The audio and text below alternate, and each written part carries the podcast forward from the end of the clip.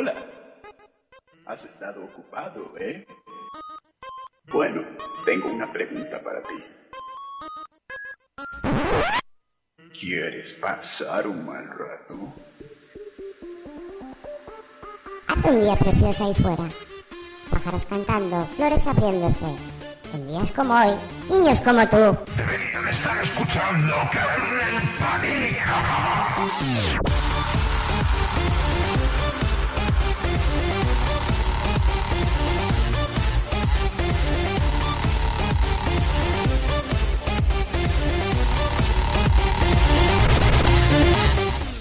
この番組はご覧のスポンサーの提供でお送りしました。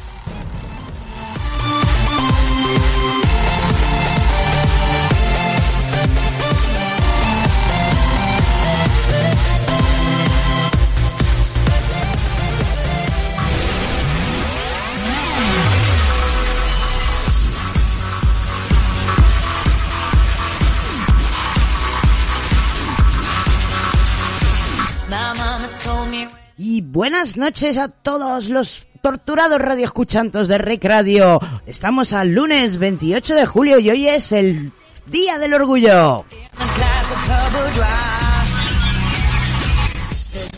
Y bueno, nosotros tenemos una santa, sagradísima y muy respetable tradición de celebrarlo todos los años y más este año que nos ha caído justo en la fecha de emisión, ¿verdad, Robert? Hola, Sabio Moguri, ¿cómo estás? Buena, aquí. Estás bailando. ¿Cómo se celebra el Día del Orgullo en Cuba o no se celebra? No, se, eh, se celebra, pero solo por noticia, no se hace Por noticia. nada. ¿No, Sí, no se hace alguna "Eh, buena, fiestecilla eh, o algo? Sí, es como que dicen, oh, buena, es el Día del Orgullo, saludos, felicidades y ya, algo así. Mm, mm, qué aburrido, con los fiesteros que sois vosotros. Mm. ¿Y cómo se celebra en España? Uy, se hace un poco de todo. A ver, el año pasado, mm, por asuntos del COVID, no solamente no hubo especial Día del Orgullo de Kernel Panic, porque estábamos todos en cuarentenados, eh, pero que tam- tampoco hubo gran despliegue de manifestaciones ni nada de eso. Pero aquí se hace una manifestación por todo lo grande, que este año será por todo lo pequeño, supongo. y, la verdad es que no he mirado el programa, ¿eh? Otros años antes de la etapa pre-COVID se hacía una semana entera de actividades, que si charlas, que si eh, ponían películas es- específicas de los cines, que si un montón de cosas. No solamente lo que es la cabalgata de Reyes esa. Que no sé si- Pero bueno. Y conciertos, por supuesto, también. Me estoy acordando de uno en el que estuve, además, que era eh, neighbors friendly, o sea, respetuoso con los vecinos. era un Oh. concierto en plena Chueca, en lo que sería el barrio gay de Madrid, en la que te daban unos cascos y, so- y podías escuchar el grupo que está tocando en directo, pero por auriculares. era muy extraño. Oh, bueno. Pero bueno, así la gente bueno, tampoco, bueno tampoco molesta ahí a los vecinos que están hasta la nariz de los pobres. Pues bueno, Sí, pero es es que no interactúa, está cada uno en su rollo ahí con su música, ¿no? correcto, correcto. bueno, es no puedes hablar mucho con los demás, pero es que tampoco puedes hacerlo cuando estás con los altavoces de 20.000 vatios, así que tampoco hay mucha diferencia. Pero aunque sea lo intentas, te pones a hacerle mueca a la gente claro. así delante. Pues bueno, veremos cómo va a, ir, va a ir este año el orgullo, si va a haber, supongo que habrá manifestaciones, porque no sé si tú sabes que este día en realidad no debería ser celebrado como una fiesta. Es porque nos gusta la fiesta, es por eso lo hacemos fiesta, pero es, la, es un, un homenaje a una tragedia, así que un poquito de seriedad, coñe.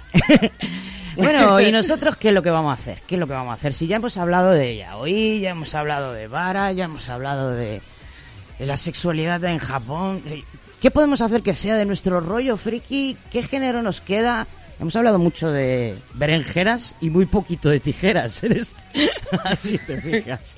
Entonces hablas de tijeras. Eh, vamos a hablar, vamos a hablar del género homosexual eh, de chica a chica que en Japón, bueno, hay, hay varios términos para definirlo, pero el más conocido es de, eh, de todos es el yuri. Pero bueno, antes de hablar del Yuri, vamos a hacer una pequeña introducción a lo que sería la narrativa lésbica en general, ¿vale? Y al final tendremos un poquito de debate yo creo que ya está, ya está. Y se me ha acabado el fondo, así que ya es hora de ir cortando ya con la presentación. Os voy a poner a uno de mis crashes. Yo si, mmm, tengo un crash, pero muy, muy, muy serio por una chica que... Bueno, su nombre artístico es LP, que era... Eh, ¿Era Lidia? No. Laura Pergolesi o Pergoletti. Bueno, whatever. Es una compositora, cantante muy prolífica americana y vamos a escuchar su tema Lost on You. Y bueno, a ver qué os parece la chica en directo. Ojo, esto que os voy a poner es un directo.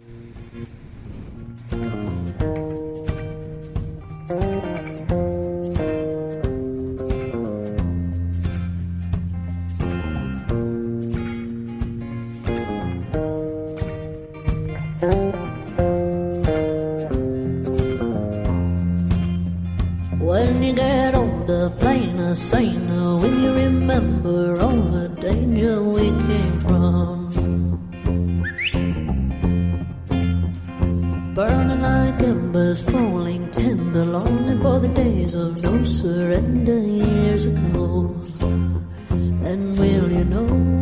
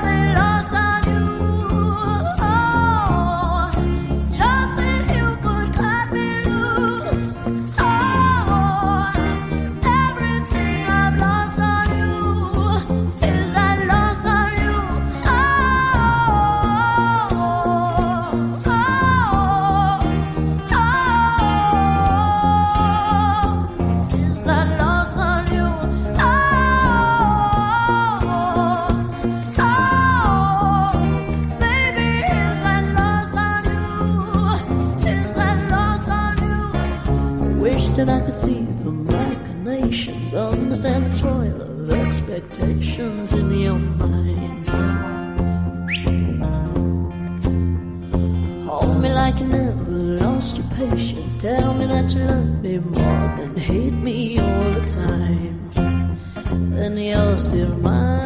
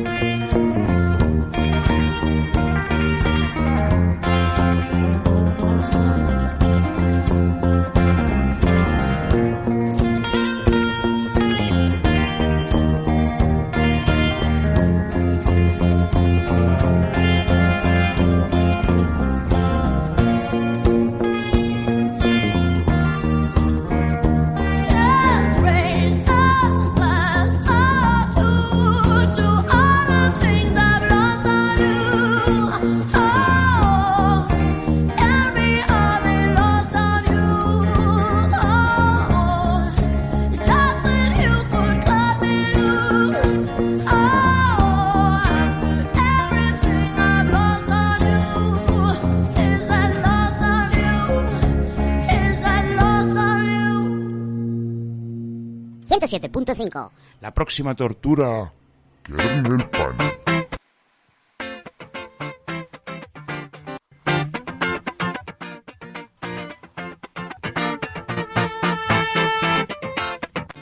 Y bueno, maravillosa la voz de Laura Pergolesi. ¿Qué tal, Robert? ¿Qué te ha parecido la canción?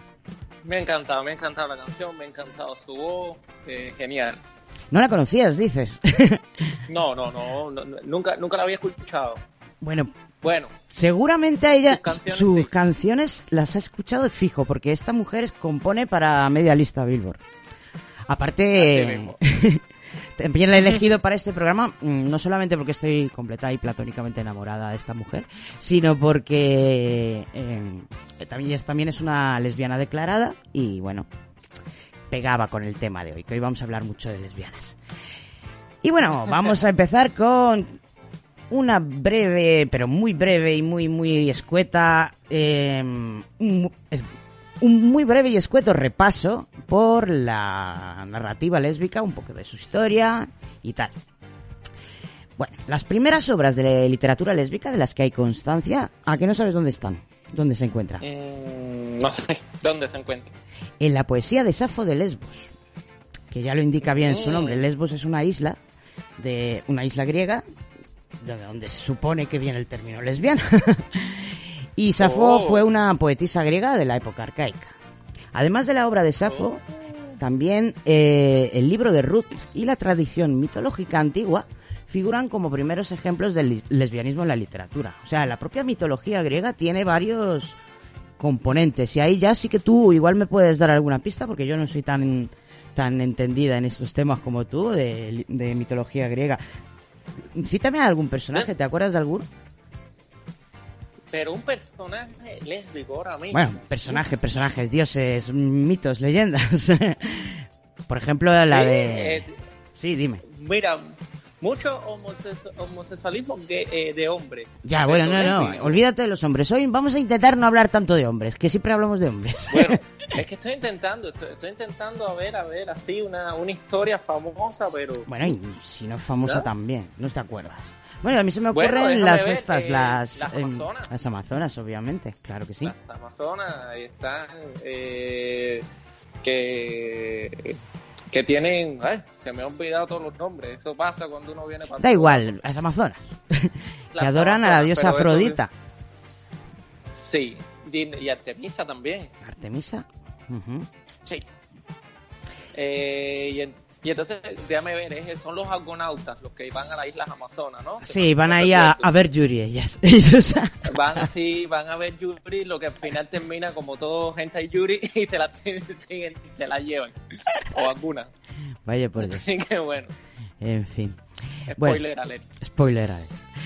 Vamos a ver cómo continúa esto de la narrativa lésbica. Durante los diez siglos siguientes a la caída del Imperio Romano, el lesbianismo desaparece de la literatura completamente. Durante este periodo, la mayoría de las mujeres además son, eran al- analfabetas y no se les permitía acceder a la cultura, así que eran los hombres los que se encargaban de establecer ideas sobre la sexualidad.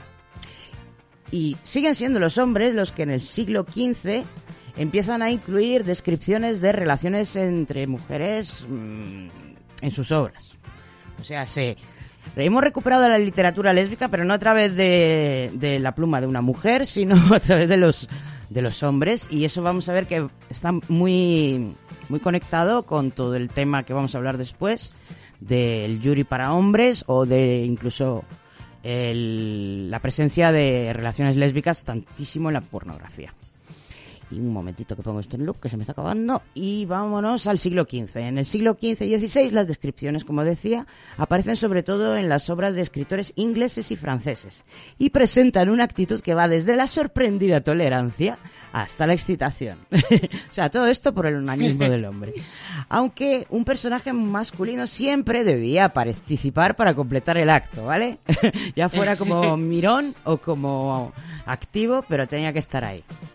Las relaciones físicas entre mujeres eran a menudo incluso alentadas y los hombres no las veían como una amenaza, sino siempre y cuando que no, eh, que no hubiera hombres disponibles. Y también consideraban que estas relaciones nunca serían tan satisfactorias como las de un hombre con una mujer. A ver, tú te puedes hacer las tijeritas ahí con esa, pero mm, nunca vas a disfrutar tanto como, como lo harías conmigo. Como tener una berenjena. Sí, eso vamos a ver, a cualquier mujer que se lo digas te va a estar descojonándose en tu cara. Sinceramente. ¿Quién, me- quién mejor sabe cómo hacer disfrutar a una mujer que otra mujer? Listo, quiero un listo. Pero bueno, whatever. En el peor de los casos, si una mujer se enamoraba de otra, se convertía en una figura trágica. La satisfacción física y por, por lo tanto emocional se consideraba imposible sin la intervención de un falo. Y la intervención masculina en la relación entre mujeres se hacía necesaria cuando actuaban como hombres, ellas, cuando ellas actuaban como hombres y demandaban los mismos privilegios sociales. Un ejemplo de este tipo de literatura en la que el placer entre mujeres no es posible sin pene, lo representa este poema anónimo del siglo de oro que os voy a leer porque me hizo muchísima gracia. Debería poner música de violines aquí, pero no tengo. Hallándose dos damas en faldeta, tratando del amor con mucha risa, se quitaron faldetas y camisa por hacer más gustos a la burleta.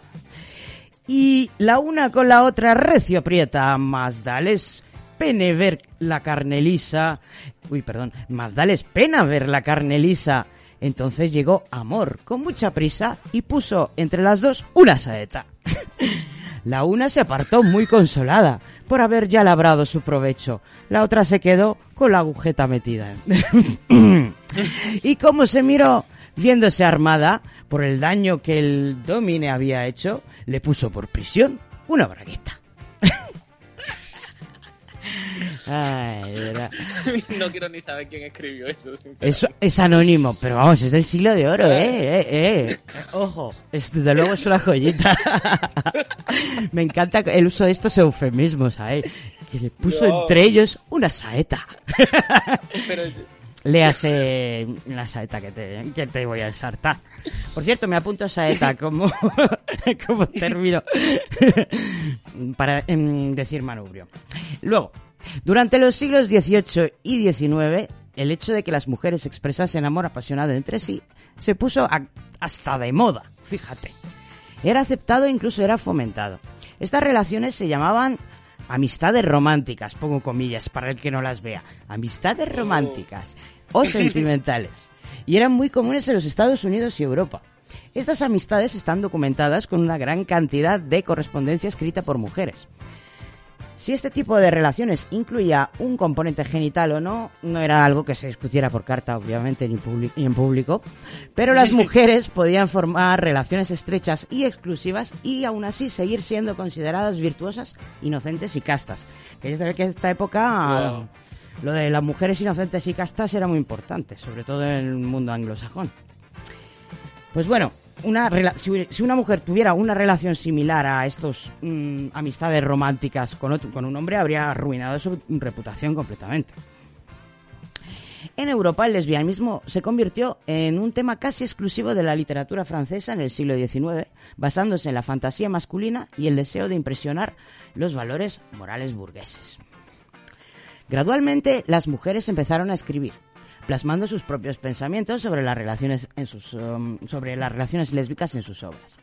A comienzos del siglo XX, tanto en Londres como en París, en una atmósfera y un clima intelectual y artístico resplandeciente, se crearon las primeras comunidades de mujeres poetas, escritoras y artistas.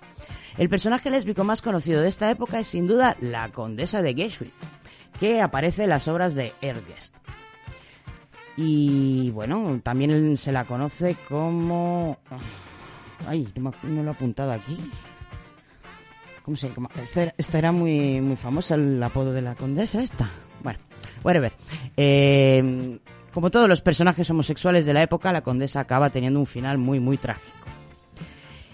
Y bueno, yo creo que ahí comienza ya el movimiento este de We Deserve Better, ¿vale? Porque vamos a ver que es que si te declaras gay en una obra de ficción, ya sabes, vas a morir fijo. Es como si te declaras que mañana eres un policía y te vas a jubilar al día siguiente. Pues no, sabes que vas a morir. Bueno, las escritoras de la primera mitad del siglo XX utilizaban frecuentemente mensajes cifrados como una forma de mascarar la temática lesbiana, o personajes que cambiaban el sexo como, de sexo como en el caso del Orlando de Virginia Woolf.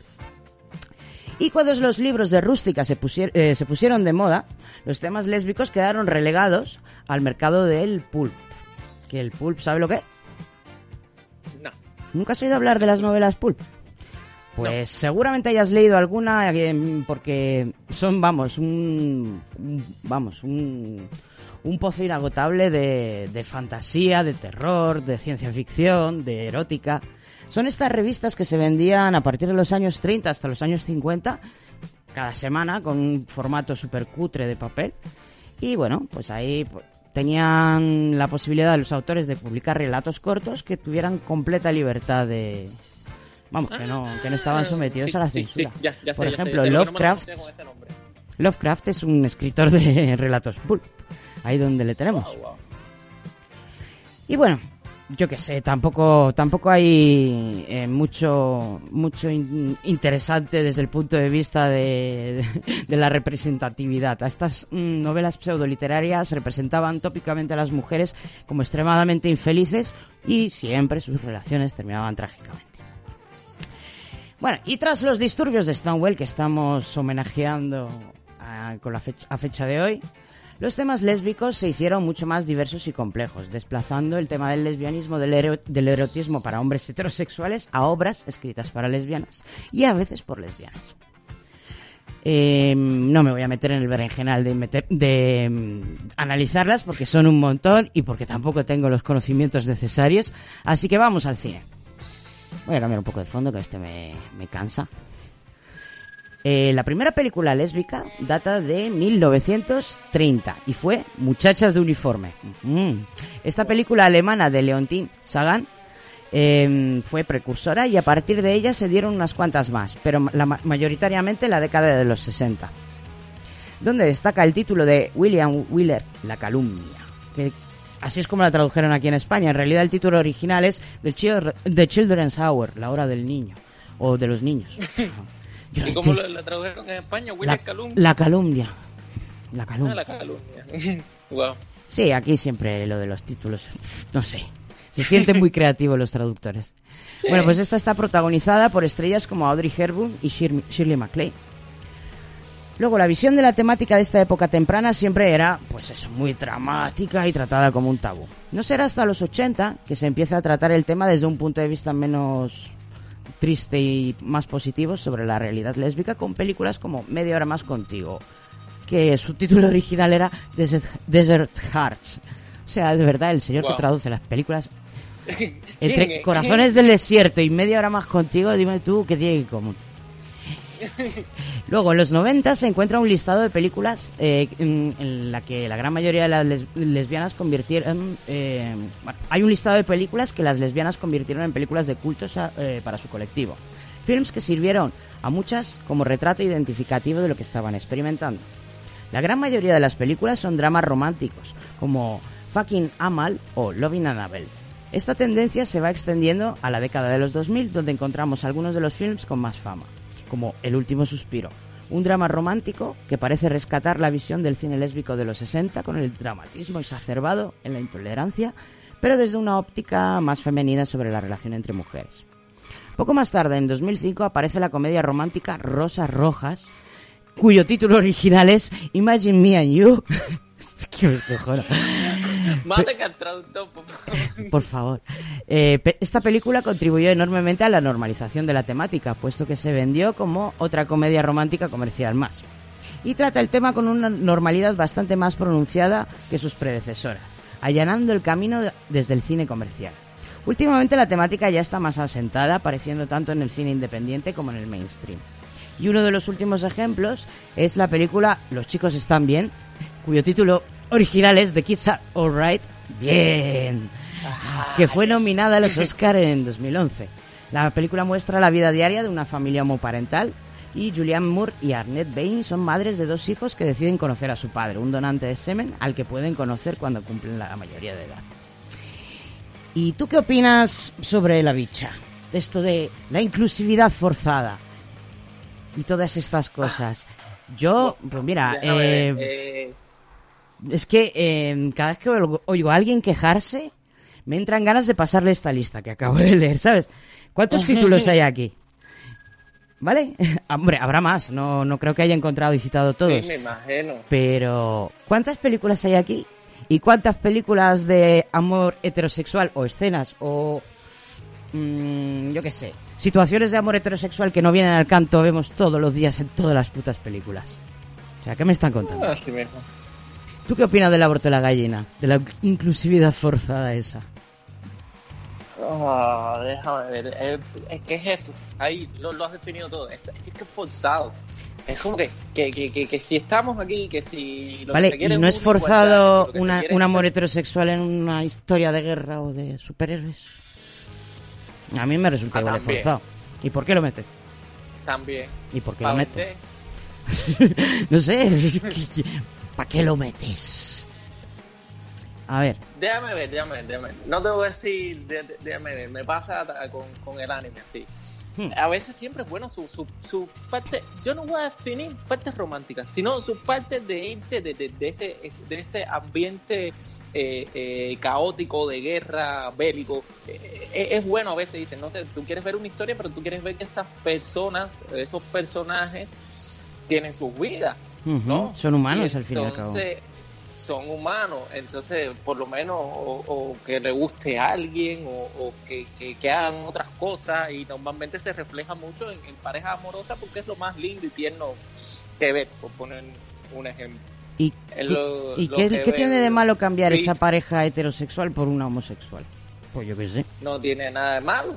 Entonces, De ¿por qué se lo que queja te la digo, gente? Que es que, que es que eh, déjame ver, no me dejaste, no me dejaste terminar lo que quería Ay, decir. perdona. Que lo que veo es que como que, que, que quieren forzar esas relaciones. ¿Por qué? Déjalo que, que, que, que, que fluya, que, que haya en sus parejas, que existan eso. Entonces, si hay una pareja de ese tipo, es como que la que más remarcan. Baf, baf, baf. No sé si entiendes lo que te digo. No, que sea una pareja más en la película. ¿no? Es que si no ¿Entiendes, le, eh, si le dan más importancia a la que tiene, obviamente. Si na- nadie hiciera caso, lo que pasa es que todavía resulta chocante. Exacto. Claro. Todavía resulta bastante, bastante Pero, pero es chocante. que el primer punto para que no sea chocante es que los mismos que hagan la película no la pongan como chocante. Vale, vamos a hacer un ejercicio. Robert, vamos a hacer un ¿Eh? ejercicio. Cierra los ojos. Hagamos un ejercicio. Intenta acordarte de la primera vez que viste a dos chicas besándose en la pantalla. ¿Te, aco- te consigues acordar de cuándo fue, cómo fue? Espérate. No, es que esto pasa mucho, espérate. Sí, sí, a mí me costó, ¿eh? Yo he estado pensando mucho, mucho en este tema. Porque chicos, un montón, pero chicas, mm, es complicado. No hace falta que me digas el momento exacto, ni la película, ni la serie. Quiero que me digas qué, qué te pareció la primera vez que lo viste. Si te llamó la atención, si te resultó chocante, si te hizo gracia.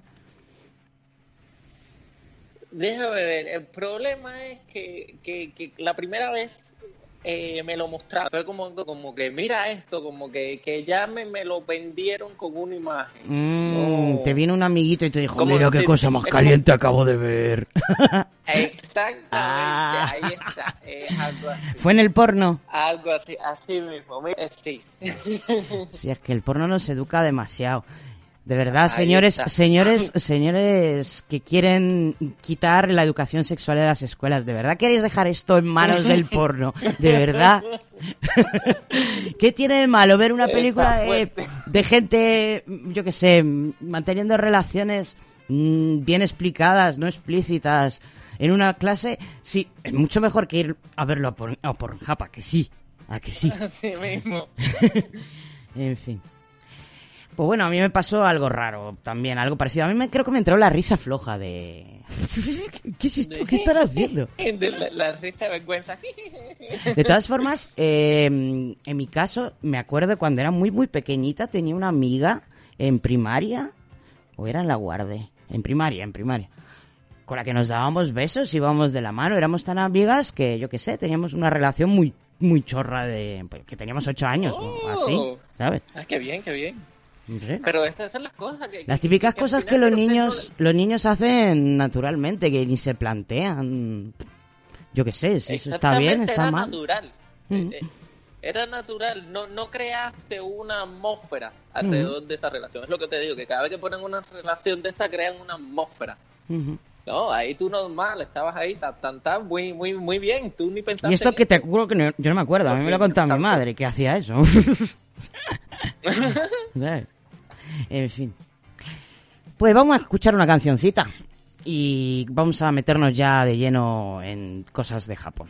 Vamos a escuchar eh, a uno de los dúos más que se convirtieron en más representativos de lo que sería la reivindicación de las lesbianas en uno de los países más homófobos del mundo, que es Rusia, y que por desgracia, tras muchos Oh, años, mira nos, nos enteramos de que en realidad ni siquiera eran lesbianas, era un producto de marketing. Para que vean que... el- Desilusión total. Desilusión total. Pero bueno, las canciones se quedan ahí, las canciones tienen... eh, son le- tienen letras explícitas en las que habla de... Una chica habla de otra chica y bueno, y siguen siendo grandes himnos de, de lo que es el, el colectivo. Así que vamos a escuchar Tattoo, All the Things She Said.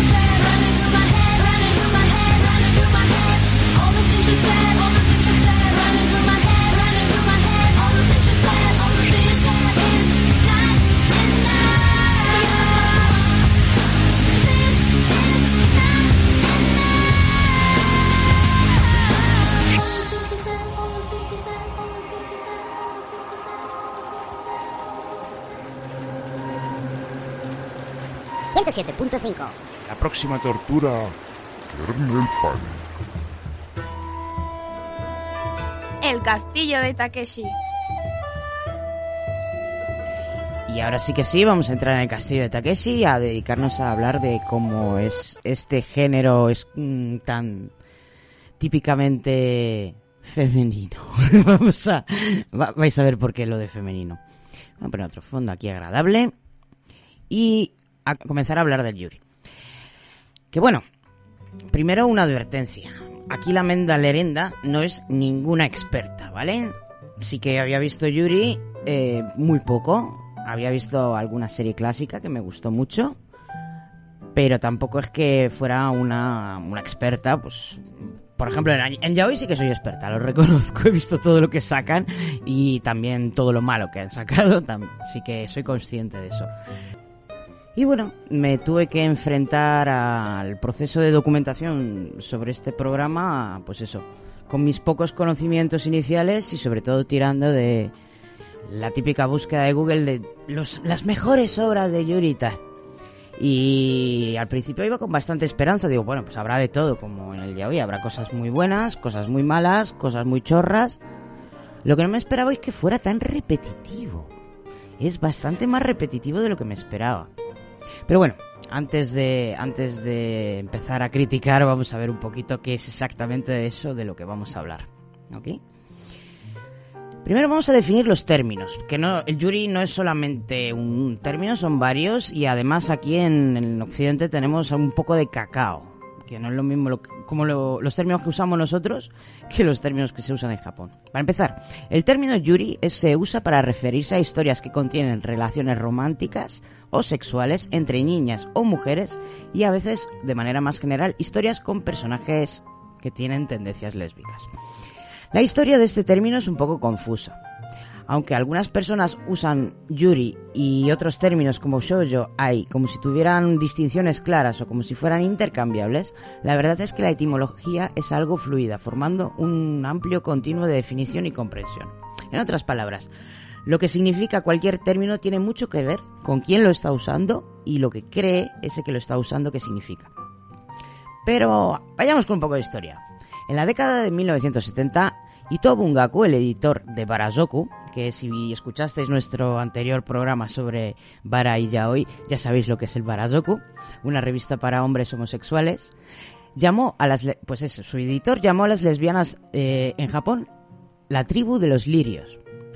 Bara es la palabra japonesa para rosa y Yuri es la palabra japonesa para lirio.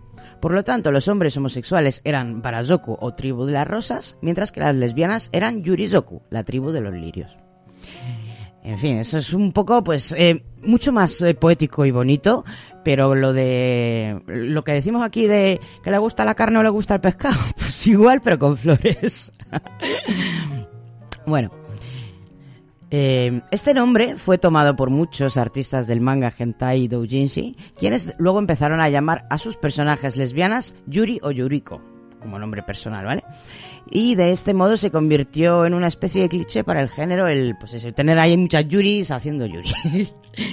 por ejemplo, una de las primeras parejas más comunes en el hentai doujinshi fueron Kei y Yuri de Dirty Pair. Aquí en Occidente, a medida que el fandom del anime y el manga iba creciendo en la década de los 90, el término yuri se usó a menudo, pero no exclusivamente, para representar las historias explícitas sobre relaciones sexuales entre mujeres. En resumen, que se lo considero porno.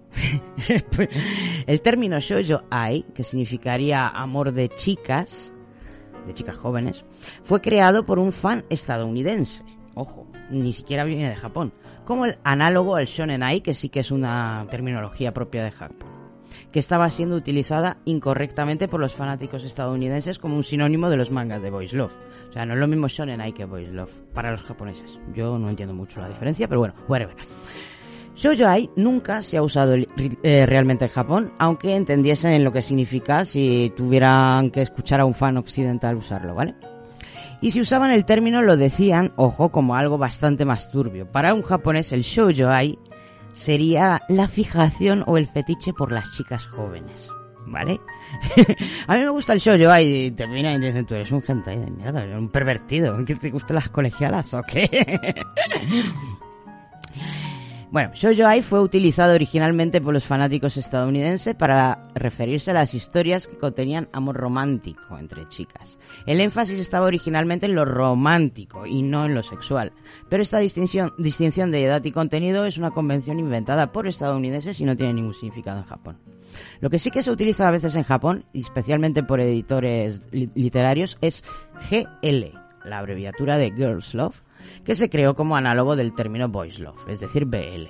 Por la misma razón que a los fanáticos estadounidenses les gustan las palabras japonesas, a los fanáticos japoneses les gusta y piensan que el inglés suena exótico y genial y cool y de ahí viene este intercambio de idiomas.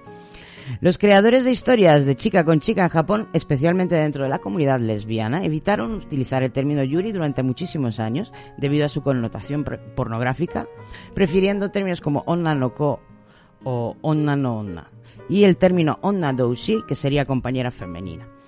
Actualmente estos términos están cayendo lentamente en desuso, ya que la palabra Yuri ha tomado completamente el mercado y su función como indicador de animación o cómics de temática lesbiana es conocida por todos. Bueno, Robert, ¿tú qué opinas? ¿Sabías estas cositas? ¿Sabías que realmente el shoujo no existe? Yo me quedé un poco loco con eso. Pues no, no, no, muchos datos, muchos datos curiosos ahí. No, no sabía lo de Choyo Ai y bueno, la única noticia que te traía, que era que Yuri significaba lirio, me la has quitado. Pero no, no, datos interesantes. Es que yo he estudiado japonés, ahí no me, no me Datos, puede datos. sorprender. Ah. bueno, vamos a... Entonces no, pero muy muy interesante, muy interesante esos datos y eh, como siempre eh, una un final muy triste de que Yuri haya, haya abarcado todo el mercado. No, ¿por qué? ¿No he dicho que tiene de malo eso? Digo, el término Eh, Yuri... Antes había sí, otros términos y ahora el término Yuri pues es el que se usa genéricamente para definir a las relaciones homoeróticas femeninas. Pero vamos, tampoco me parece mal, ¿no? Yo qué sé. No, lo que pasa es que eh, como siempre marcó lo comercial y fue lo, lo, que, lo que ganó al final. vaya. Bueno, vamos a ver, esto es muy de nicho, ¿eh? No te creas tú que el Yuri es muy comercial. Sí, está, está en la sopa en el anime para chicos, pero como Ah, género en sí, ya te digo yo que tampoco es que tenga un mercado increíble. Bueno, vamos a la, la breve historia y evolución. que nos vamos quedando sin tiempo y eso no es bueno. Pues, Vamos a empezar hablando un poquito de, de dónde sale esto. La creencia general es que una precursora y una gran influencia en el yuri fue Yoshiya Nobuko, una autora que del siglo XIX, comienzos del XX. Esta mujer nació en 1896 y falleció en 1973. Esta fue una novelista lesbiana que escribía acerca de relaciones eh, entre personas del mismo sexo a principios de los años 20, que es cuando mayor es su fama, y es caracterizada por representar vínculos emocionalmente intensísimos entre mujeres en relaciones platónicas, eso sí, que acaban terminando debido a un cambio de ese corazón, a la separación, a la enfermedad o a la muerte. o sea, wow. nada de happy ending. Aquí o, simplemente se desamoran, o se separan, o se enferman, o... La maldición. este. Las primeras obras de Yuri en el manga shoujo, porque esto es una ramificación del manga shoujo, ¿vale? Manga para chicas, presentaron algunas de las características que se encuentran en la literatura de Yoshia Nobuko. Una característica muy común sería, por ejemplo, la de niña o mujer mayor, sofisticada y con más conocimientos o, o, mm, experiencia, que se empareja con una admiradora suya más joven y menos elegante. A medida que se difunden los posibles rumor- rumores sobre su escandalosa re- eh, relación, esta termina en tragedia y a menudo en muerte. El primer eh, sho- digo shoujo, el primer em, Yuri shoujo de la, de la historia considerado analizado como tal fue Shiroi Heiya no Futari, del artista Yamagishi Ryoko, que se desarrolla en una escuela francesa para niñas. Otros temas muy presentes en el manga durante este eh, tiempo fueron la, la transexualidad y el travestismo. O sea, son chicas que se visten como, como hombres, más puro estilo de Mulan. y Sí. estas probablemente estaban inspiradas por las otokoyaku, o mujeres que interpretaban papeles masculinos en el Takarazuka Review. El Takarazuka Review es una compañía de, eh, femenina de musicales, bueno, es, sigue siéndolo y es de las más prestigiosas, si no la más prestigiosa de Japón. Y ahí, pues, como las mujeres se visten de hombre, pues, em, digamos que quedaba como muy fashion incluir personajes así, como las del Takarazuka Review.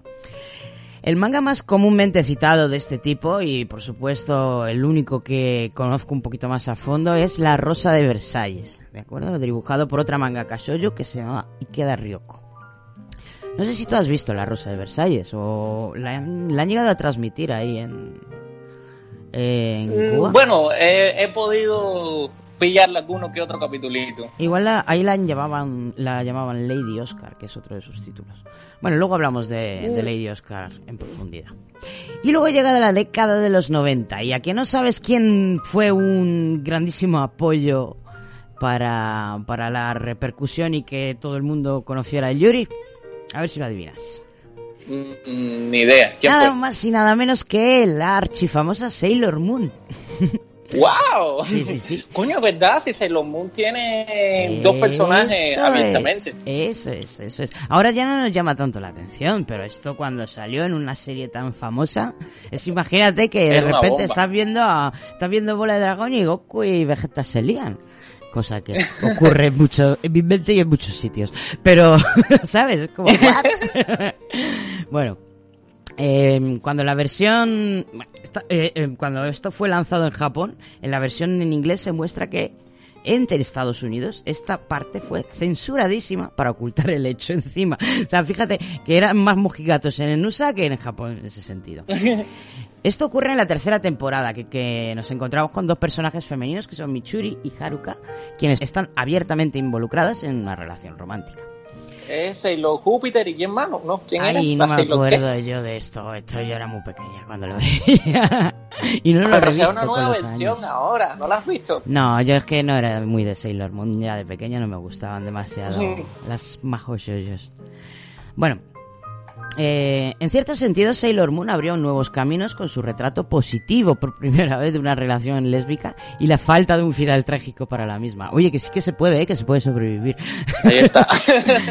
Por cierto, gran parte del equipo involucrado en Sailor Moon pasó más tarde a crear una serie, eh, la serie Shoujo Kakumei Utena, que también es otro de los eh, de las obras maestras del Yuri, por así decirlo, de las obras archifamosas del, del Yuri, que es una versión de de vamos, es una es una serie de majo shoujos, o sea, de chicas mágicas, pero ya con Yuri explícito.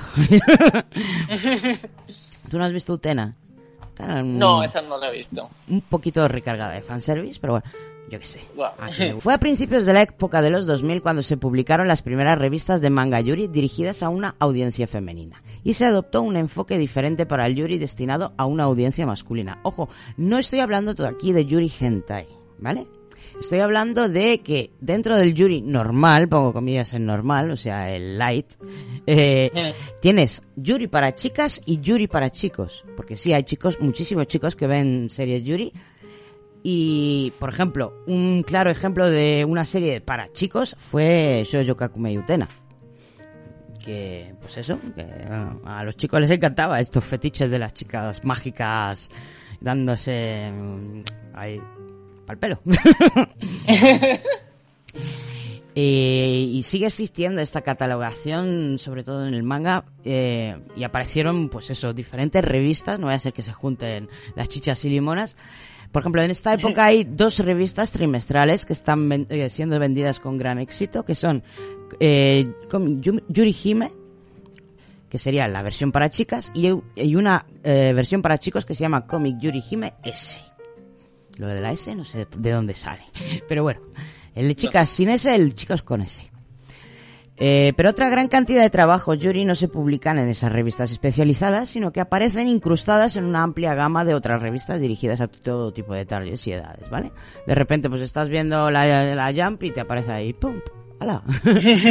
Eh, en la revista que se publica, eh, Aoi que es otra obra bastante famosa, Manga Erotics, no está dirigida específicamente a un público masculino o femenino y encima, eh, a diferencia de lo que implica el nombre de la revista, Aoi para nada es explícita.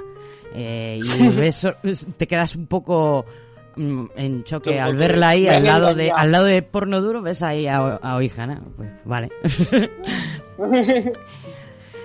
ay bueno Un clickbait. es un clickbait, sí, sí, sí, sí. Yo creo que más o menos aquí me voy a frenar un poco. Eh, y vamos a hablar del Yuri Hentai versus el Yuri real. Cuéntame, cuéntame, ¿tú consumes Yuri Hentai? Eh, déjame ver, tuvimos un debate eh, nosotros antes del programa donde te, te- donde estaba buscando ese eh, hentai como eh, cuando tú buscas en porno, que buscas porno lésbico y te va a salir porno lésbico solamente. Y estuve buscando este tipo de hentai que fuera nada más que de, de Yuri. Fue casi imposible encontrarlo. No encontré casi ninguno. Pero vamos a ver, ¿tú qué pretendes que vayan a cambiar la historia de la pornografía en Japón? Fíjate lo que te he contado Mm. desde el principio del programa. Las historias Claro, de lesbianas claro. ya las escribían los hombres en el siglo XVI. ¿Y cuál era la Exacto, condición para que fueran aceptables? Pues que hubiera una participación masculina. Que hubiera una saeta. que hubiera una saeta, sí, correcto. Ojo, ojo. Eh, yo no digo que no existan, que seguramente sí. Y de hecho, sí que las hay. Eh, gentais en los que sola y exclusivamente salen mujeres. Pero ya te digo yo que esas mujeres casi eh, tiene que haber una presencia de una futanari que no sabe no sé si sabe la gente lo que es una futanari o no una futanari es una Eh, chica con pero- ahí sí que salen solo es que le es que le sale una saeta de abajo. Es un, es un, está muy bien porque es una representación de lo que sería una trans- transexualidad o una sexualidad no definida. Porque yo incluso he visto futanaris que son hermafroditas, no solamente que tengan pene, sino que tienen pene y vagina. Eso, eh, siempre te digo, por lo menos la primera vez que lo vi eh, fue en la Biblia Negra y aquello era un poco chocante. No, la Biblia Negra abajo es otra cosa. que.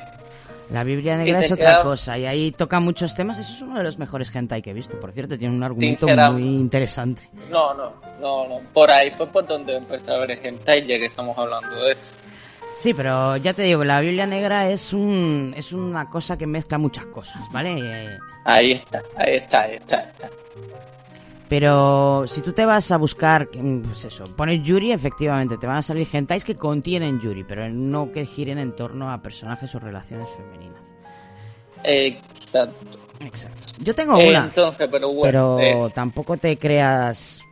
eh, yo he traído un ejemplo de un hentai en el que... Bueno, espérate, antes de eso, para responderte la pregunta. Sí, que me diste eh, cuál, en qué creía yo la diferencia, que me fui. Bueno, Ajá. déjame ver. La diferencia para mí, más, más simple, es que el Yuri con Hentai está hecho eso para eh, Hentai. me perdí. Eh, y el Yuri, el otro, solo se basa en más, en más relaciones románticas, en más, en más algo bonito, pero igual, sigue siendo y pienso que lo hacen para un público de varones ¿Tú crees por las situaciones en que presenta y todo. Y... Sí, sí, sí. Incluso sí. el más light, el de colegialas estoy y tal. yo como... Exactamente, es estos tipos del cliché que- Mm. de, de que le gusta a los hombres eh, llevado para allá. Dé- Déjame ver, eh, como hombre a lo mejor no puedo responder bien esta pregunta, pero yo siento que la mujer no está representada ahí. Yo no creo que una mujer vea eso, pueda ver, pero que no es del gusto máximo que las mujeres cuando vean eh, un Yuri hentai o un Yuri normal se sientan atraídos, les guste la historia o aunque sea se sientan identificadas. No sé si entiende lo que te quiero decir. Bueno, hay que entender un poco también el target. Depende mucho de la edad de, de quien lo esté Mira. leyendo. Porque si esto Pero, lo ve una eh, chica déjame- más jovencita, eh, sobre todo los que son, pues estos de la historia clase S, que ahora dentro de un rato explico qué es lo que es, ahí pues, es posible que se sientan identificadas porque hayan tenido este tipo de relación durante su juventud con su best friend, con su mejor amiga. Porque las chicas son mucho, yo nunca he tenido ninguna, pero las chicas son mucho de tener una mejor amiga, ¿vale? Con la sí, que sí. sentirte muy cercana, hasta que la mejor amiga y tú os echáis novio y luego ya no os veis nunca. Pero bueno, digamos que esto sí Pero que es es lo bastante que yo presente te- en, las, en, en la vida de las chicas adolescentes. Para, para que entiendas mi punto, cámbialo ahora. Tú piensas, te hago una pregunta a ti, tú piensas que eh, como consumidora en el yaoi, en el yaoi el hombre se siente representado, ¿El hombre heterosexual aunque o sea el hombre, hombre homosexual? homosexual? No, De- homosexual. Homosexual, vale. Homosexual. Esto, eh, ¿Crees que se siente representado? esto fue exactamente el tema del que estuvimos hablando en nuestro último programa del orgullo, de el conflicto que existe entre la comunidad eh, LGTB en Japón y el tema del, del yaoi. Y fíjate si hubo conflicto que decidieron sacar su propio cómic, eh, su propio género de cómic gay que es el vara, ¿vale? Que le gusta a los hombres homosexuales de verdad. Pero, pero, pero, pero, hay un pero en todo este asunto. También depende de la generación. O sea, sé, yo en comunidades Fuyoshi que conozco, hay chicos. Lo que pasa es que son chicos muy jovencitos. Son chicos que ya han crecido viendo anime y que les ponen anime de amor entre chicos y les gusta. O sea, es el típico perfil de chico otaku que le gusta el anime de por sí y también le gusta el yaoi, obviamente, y le gustan los chicos que salen ahí, se, se excita ahí, se le cae la babilla y le saca la nariz como a todas las demás. Por cierto, el término para eso existe eh, la versión masculina, o sea, las fuyoshi son las chicas y los fundashi son los chicos. O sea, sí, sí, sí, tiene, tiene un público, pero muy jovencito. Los mm, Pero homosexuales ¿y más no mayores será no. que ese público lo que quiere impresionar es a una chica que le guste el yaoi? Sí, eh, pero vamos, es que este este tema ya lo está muy lo trillamos y estuvimos hablándolo y rehablándolo en el último programa. Pero, pero bueno, eh, Efectivamente, el yaoi que- es un género hecho para mujeres a menudo o casi siempre por mujeres, eh, es obvio. Pero aquí está lo gracioso, el, el yuri, cuando el yuri puro no está hecho por hombres, lo hacen también mujeres. O sea, autoras de Y- shoujo se dedican a hacer obras yuri. No me Y digas, por eso te... no me digas que y- esas mujeres lo que- hacen para, para impresionar a un público masculino. No, pero al final tú mismo lo dijiste, como eso se fue tejiversando, ¿entiendes? No, sigue existiendo el género Yuri Soft, ¿eh? Sigue habiendo autoras mangakas que hacen estas historias pastelosas y tal. Pero bueno, vamos a seguir hablando de esto. Me encanta esta, esta discusión. Pero vamos a poner una cancioncilla ahora, ¿vale? Porque nos tenemos que ir a, una, vamos. a horarias. Vamos a escuchar el opening de, del anime que contábamos antes, de Lady Oscar o La Rosa de Versalles. Es un tema de Hiroko Suzuki y se llama Barawa Utsukushi Chiru.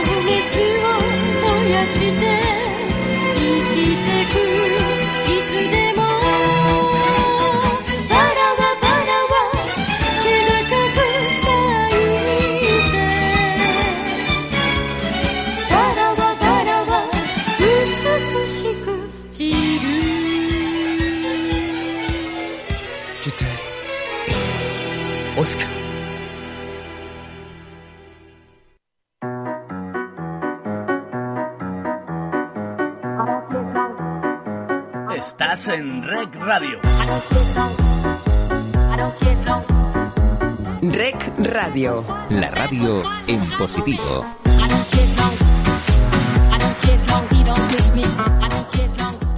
...107.5... La próxima tortura... Y aquí estamos en Rec Radio, eh, celebrando el Día del Orgullo y hablando del género de romance lésbico por excelencia del manga y el anime japonés, el Yuri. Vamos ahora, Robert, ¿estás por ahí? No sé si sigues por ahí o te has caído. Aquí estoy, aquí Vamos a ver un poquito eh, lo que serían las constantes, esto que yo llamo tan repetitivo dentro del Yuri. Estas cosas que se ven pues en la mayoría de las obras o de manera muy común. Eh, también vamos a hablar un poco de los clichés, de pues eso. Lo que se puede encontrar cuando pillas un manga o te pones a ver un anime Yuri. Ojo, no hentai, ¿vale? Yuri Yuri. Estamos hablando del, de ese Yuri que deriva del shoujo, ¿vale? Primero, hay que tener en cuenta que eh, no sé si decir el 100%, porque es que son casi, el, si no son el 100%, el 95% de las historias Yuri eh, tienen una fórmula de historia clase S. ¿Qué es eso de la historia clase S? Que es un- una catalogación muy japonesa. La historia S o ESU, como la pronuncian allí, es un término acuñado a comienzos del siglo XX, referido específicamente a eh, historias con lazos emocionales intensos entre chicas escolares y a un género de ficción femenino que cuenta las historias de esta misma temática y que representa particularmente una pasión mutua entre una superior y una inferior. O sea, la típica relación senpai-kohai, dos compañeras de clase, pero que una es mayor que la otra, eh, y tal. Luego, la letra S suele ser una abreviación, de una vez más, de un término inglés, porque viene de sister, de hermana, ¿vale? Son historias de hermanas. Con esto de la hermana, eh, visto desde un punto de vista muy de fraternidad escolar o de monasterio, ¿vale? No hermana de sangre, ¿vale? La clase S se puede describir en términos generales como una forma de amor entre chicas que mm, se diferencia, pues eso, em, de las relaciones explícitas, mm, porque principalmente se centra en describir relaciones platónicas basadas en muy fuertes lazos emocionales y una amistad muy cercana en lugar de sexo o atracción sexual. Y creo que deberías coger eso porque puede que sean de Matrix, ¿eh? Estoy oyendo un teléfono por ahí. Sí, sí, sí. Sí, sí. A ver si va a ser los de Matrix. bueno, ¿Te imaginas? bueno, volviendo a las relaciones de la clase S, se consideraban típicamente como una fase, ¿vale? Un periodo de experimentación fugaz que sucedería hasta que la chica en cuestión o chicas en cuestión se gradúen en lugar de una expresión genuina de atracción por el mismo sexo, ¿vale? Esto, mientras se limitara a la adolescencia, se consideraba normal e incluso espiritual.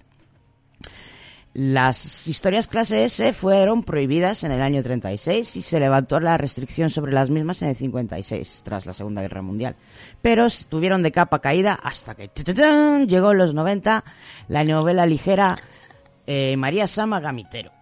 Y lo revivió, y lo revivió, y lo revivió, y desde entonces he estado repitiéndose esta fórmula hasta la obscenidad en cada maldito Yuri que he visto. En serio, eh, no me esperaba que fueran todas iguales. O sea, de verdad hay, existen Yuris que no sean de colegialas. sí, hay unas cuantas eh, y yo los he traído como recomendaciones. Es que me daba igual que fueran buenas o malas. Eran Yuris que no eran de colegialas. Con eso me bastaba para considerarlo interesante. Es que Japón tiene un gran fetiche de No, no, no, es que este género, es que parece que es la misma historia contada una y otra vez. O sea, no- Pero déjame ver, tú, tú sabes algo que me parece que no solo en el en el Yuri, sino en, en otras cosas, es que, que, que como que quieren eh, eh, esquematizarlo todo, ¿entiendes? Eh, para ser jury tienes que tener este punto y este punto, y si no este punto, ¿entiendes? No darle de eh, libertad creativa, de Hmm. que los que escriben eh, eso puedan crear sus personajes, Sí, aunque pero ¿tú sean crees que pesados, esto, hay un jefe que les dice que tienen que hacerlo así? O sea, si la gran mayoría de los autores de, de Yuri comienzan haciendo doujins, o sea, autopublicaciones, la gente, los mangakas dibujan y escriben esto porque quieren, porque es lo que es, es lo que les gusta, no sé, no sé, no lo sé. Pero, no. pero, pero es como, es como no, sé- no sé, cuando tú hablas con, con, con alguien, yo siempre lo pongo. Eh, Es como decirte, no, eh, eh, yo estoy escribiendo, estoy hablando a nivel de, de, de, como tú dijiste, de personas jóvenes que son los que consumen esto. Dice, no, eh, y, y tiene que tener la Sundere, y tiene que tener la no sé qué, y tiene que tener, no sé, es como que todo daño. muy... Sí, sí, qué daño hacen las etiquetas, qué, hace, qué daño hacen las etiquetas. las etiquetas, exact- exactamente. Ellos no pueden crear un personaje eh, que le nazca, no. Tiene que ser un Sundere, entonces voy a hacer el Sundere más Sundere, no, no sé. eh, ah. Mira, ya que, hablas, que- ya que hablabas de roles, voy a decirte los roles que hay en el Yuri, que también los hay. Yo, yo pensaba, yo creía, yo suponía, digo, mira, qué bien, me voy a salir del yaoi, ya no voy a tener que lidiar con sembes, con ukes y con su madre, porque no hay cosa que yo odie más en el yaoi que las puñeteras etiquetas esas. En fin, Es que en pues muchas toma. Jeroma, eso no existía, no existían los roles en el Yuri clásico, pero como estamos en la época de lo moe, lo, lo otaku comercial y estas series que parecen todas prefabricadas y, y los personajes arquetípicos, a partir más o menos de los 2000, 2000 para acá, aparecieron terminologías de roles dentro del Yuri. Y aquí tenemos a la Tachi. La Tachi es la mujer activa o dominante en la relación. A ver, que me expliquen esto de cómo es posible que haya una mujer activa con otra mujer activa. O sea, ¿cuál es? ¿Es la que se pone el strap o no? ¿De qué va el asunto? Oh, sí, me imagino que sea la... la- no. Sí, Bueno, bien. No. De las cosas, de las, de los animes y mangas que he visto yo más o menos, pues sí, suele ser la más seria, la más madura, la, la de mayor edad, ¿vale? Hemos visto que esto de hay una Mm. más mayor y otra más pequeña y que viene de las historias de clase S, pues esa sería la Tachi. Y que habitualmente si hay una de las dos chicas que se vista de chico, va a ser esta. ¿Vale? La que tiene un aspecto como más masculino, más marimacho. Eh, me imagino que, que es la que siempre representa, que es la que pone colorada a la otra. Eh, bueno, que aquí, en el Yuri se ponen coloradas las dos, eh, esto, lo de las Sí, pero colorines. casi siempre es la esa la que le dice cosas que la otra pasa vergüenza, ¿no? Me imagino que ando por ahí los tiros. Eh, no es tan, no es tan obvio como en el yaoi, ¿vale? En el yaoi es que Ah, ya. la separación de los roles es todavía más jerárquica. Aquí no tanto. Pero bueno, yo es que no sé ni para qué les ponen estos términos. en fin. Neko. Tampoco. Neko se refiere a la mujer pasiva o sumisa de la relación. Neko, gata. Ya tú sabes. Ya tú sabes, la gata. ahí va. Y también tenemos a la Teco, que sería la mujer que pudiera ser tanto activa como pasiva. ¿Y por qué no hacer todas Teco, de verdad? Que cada una tenga su carácter. Me gusta las Teco. Exactamente. Por cierto, si las fans del yaoi son las fu- Fuyoshis, las fans del Yuri se llaman Taekos. ¿Vale? Una comunidad Pero ve, fíjate, hasta, hasta, Sí, dime. hasta- hasta- cogieron el nombre de Taeko, ¿entiendes? Del, del medio. Es Está que no sé, no, sí. no, no, he- no he investigado de dónde viene Taeko, ¿vale? No, no sé lo que significa, tendría que mirarlo. Pero en el término Fuyoshi, por ejemplo, me encanta el origen de la palabra Fuyoshi, ¿la conoces? No. Fuyoshi significa mujer podrida. Y es como, como las llamaban despectivamente a las consumidoras y, y dibujantes de este tipo de género. Las llamaban para insultarlas y ellas se apoderaron del insulto y se lo pusieron de bandera. Yo eso no puedo evitar aplaudirlo. Tengo que averiguar qué significa Taeko. Sinceramente.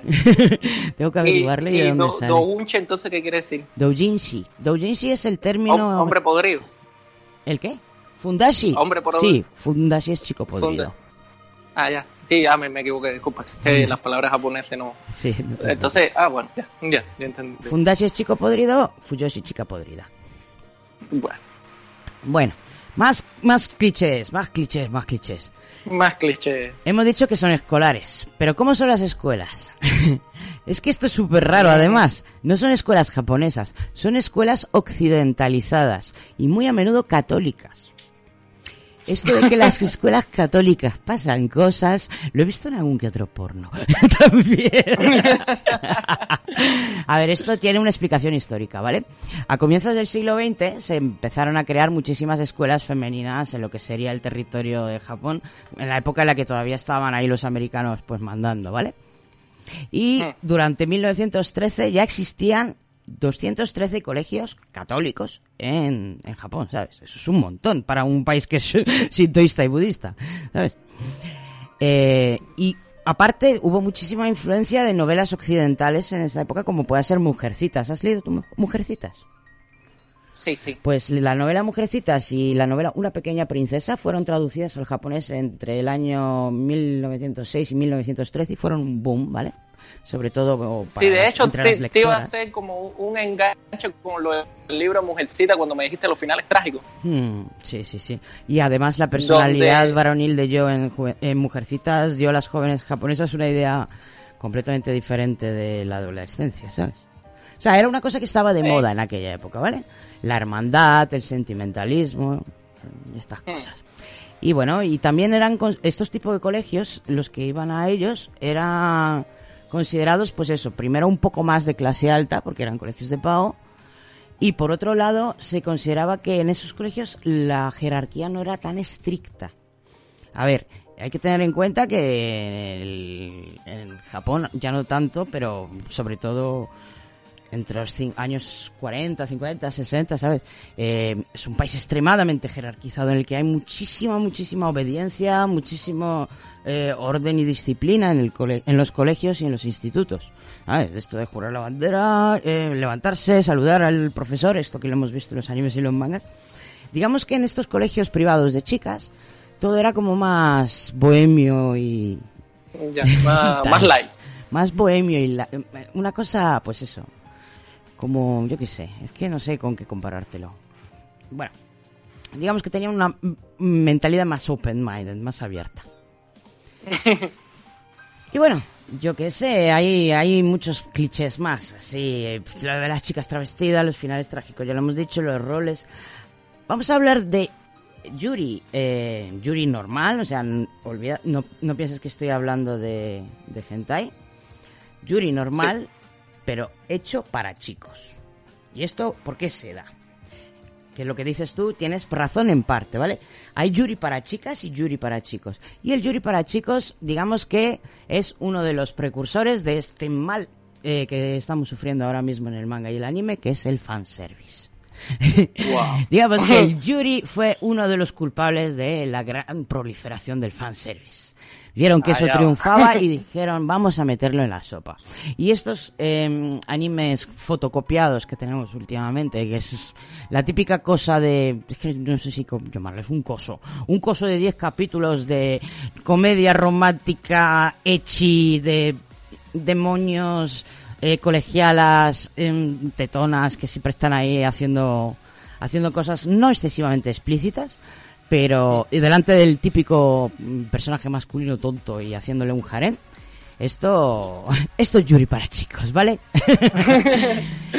Eh, yo no digo que no haya historias buenas. eh, de hecho, hay, autores y, y sobre todo animes en los 90 que se intentaron, pues eso, currar un argumento y tal. Y hay algunas obras muy conocidas, como la que la anteriormente citada Utena, pues Plasma yo haciendo haciendo balancear sus tetas y, y dándose besos y abrazos y también aparecieron las es un subgénero que se llama eh, Girls with Guns o las chicas con pistolas ¿vale? Aquí no llegamos a ver eh, Yuri explícito, lo único que tenemos es el lo que yo llamo el Loki, ¿vale? Un, un dúo de personajes que siempre van juntas, que viven juntas muchas aventuras, pero que realmente son muy buenas amigas y puede ser, puede ser que en algún momento se den la mano o eso que hace que la, la cabeza de los, de los fans estalle de uh y los shippen, pues ese tipo de cosas que nunca llegan a mostrar realmente una relación lésbica o siquiera cariñosa, vamos, ni se dan un beso ni nada, pero tú en el fondo, en lo más profundo de tu ser, sabes que esas dos chicas son pareja. leyenda de Corra. No, la leyenda de Korra yo creo que fueron bastante espe- específicos y explícitos después en las continuaciones. Pero bueno, eh, esta- estamos claros, estamos claros que Corra es lesbiana, ¿verdad? eh, sí, bueno, bisexual. Ah, ya. ¿Eh? Es bisexual, creo. Ah, bueno, está bien, está bien, sí. Pero al final termina con Asami, ¿no? Ahí Sí, me lo, confirma, me lo confirmó alguien que había leído las continuaciones en cómics, sí, sí. Termina con Asami. Ah, ya. no, no, es que no hace falta leer las continuaciones para darse cuenta, por Dios. Pues hay, hay, por ejemplo, hay una trilogía de animes que no sé por qué dicen que es una trilogía porque está protagonizada por grupos de dos chicas diferentes, cada una de ellas, que es un ejemplo muy, muy... A ver si lo encuentro por aquí porque no lo tengo sacado. No sé dónde lo metí. Bueno, da igual, no lo encuentro ahora. Eh, lo pongo en los comentarios de- del podcast para, para la gente que le interese. Y también te pasé yo a ti uno de este tipo. Lo que pasa es que un poquito más, eh, más gore. ¿Vale? Que sería Nemosine. Nemosine sería pues también un ejemplo de subgénero de chicas con pistolas, pero ya mezclado con algo de terror y algo de gore. Ok. Así que bueno, eh, así es como es el Yuri para chicos. Principalmente son series de cómicas con mucho ecchi, con mucho fanservice. Y por otro lado tenemos las que intentan ser un poquito con más calidad y tal. Por ejemplo, mira, ahora se me acaba de ocurrir la adaptación a Genderbender de, de Devilman, que se Ah. llamaba Devilman Lady. Ahí tienes un ejemplo de Yuri bastante bien logrado. Con, bueno, pero porque con Agai es con Agai, ¿sabes? Lo que hicieron, lo que hicieron fue coger a la historia de Devilman, transformarla un poquito y ponerla en modo femenino. No sé si has visto tu Devilman Lady, que no sé yo por qué no es Devil Woman. Podría ser Devil Woman, pero no, es Devilman Lady. ¿Verdad? Devilman, por Dios. Pues es un Me había dado anime, cuenta. es un anime que si lo compara está, está bastante bien, para ser Yuri está bastante bien. bueno, pues yo creo que ya va siendo hora de empezar a recomendar alguno que otro, ¿no? A recomendar, a recomendar. Sí. recomendar. ¿Quieres empezar tú? No, no. empieza, Ay, empieza. que yo llevo mucho rato hablando. Venga, empieza tú. Bueno, ¿Qué me has ya. traído? ¿Qué me has Eh, traído? ¿Qué? ¿Qué, ¿Qué me has traído? ¿Me has traído algún hentai? Eh, bueno, sí, sí, sí, sí. No, no he traído, no he traído mucho, no he traído mucho, pero bueno. Eh, el, el, el hentai que te traigo es eh, la Blue Girl. ¿Has escuchado Mm, hablar? ¿Lo has sí, visto? sí, sí, sí. Muy bueno ese. Cuéntame, cuéntaselo a la gente que no lo haya visto. ¿Por qué recomiendo esto? Porque no solo su parte de Yuri, que creo que está más acentuada que en otros hentai que he visto. Yo creo que en la Blue Girl se, se- eh, hay más Yuri, por así decirlo. Pero más que nada lo recomiendo por, por, por la mentalidad de los personajes. Es, es, es un anime que, que, que hay una libertad de pensamiento que me encanta. Me- me- además de ligado con el humor, con buenos chistes y eso, pero es la mentalidad de los personajes, son tan tan tan libres, tan, tan fuera de tabú, sobre todo los principales, sobre todo la Blue Girl. ¿Cómo es que se llama? ¿Cuál es su nombre en japonés? Me pilla. Ni idea, ¿no? Es que yo soy Eh, malísimo sí, para no, lo... No me acuerdo, no me acuerdo. Eh, sigue hablando No. mientras te lo busco. Bueno, entonces, eh, este, eh, pienso que este hentai anime es, eh, es algo que se debería ver. Es, eh, es verdad que sus últimas temporadas más actual, mientras más pasan, más comercial se va viendo, pero que, que es una sorpresa. es Pero algo, esto es un, eh, es un es un hentai muy clásico, ¿no? Esto es de la última publicación del 92 que dice ¿Cómo de últimamente me ¿Sí? estás hablando? Estamos hablando de la misma No, serie. mira, no, ¿no ves que tiene una versión del 2001? Ah, eso no lo he visto su- yo. Existe una una un remake. Yo solo he visto el clásico. No, no, no. No, el 2001 no es un remake, es como una histo- otra historia más, porque Ah. es como las aventuras de ella. Yo qué sé, yo entonces Eh, no lo he visto lo nuevo. Solo he visto lo clásico. No, lo clásico es lo mejor. Definitivamente lo nuevo igual se mantiene esta, este personaje principal que es de- con una mentalidad abierta y una locura y, y muy abierto en lo que viene siendo la sexualidad y eso. eh, muy interesante, muy interesante y pienso que eh, se sale un poco los clichés de los que hemos estado hablando. O junta todas en un Sí, mix. Junta todos los clichés del hentai en un mix, me encanta. Tienes humanos, cibors, demonios, ninjas, de todo. Exacto, exacto, también. lo- entonces, eh, eh, a lo mejor, al mezclar todos los clichés es lo que lo hace diferente. Mi comido se Es llama, muy- por cierto, el personaje. Mi comido. Eh, ¿Cómo? Mi comido. Ah, ya. bueno, eh, y entonces, esa pienso una recomendación eh, de los de los oyentes que le guste el Yuri clásico o este Yuri cliché que hemos hablado, bueno, no, eso sí, no.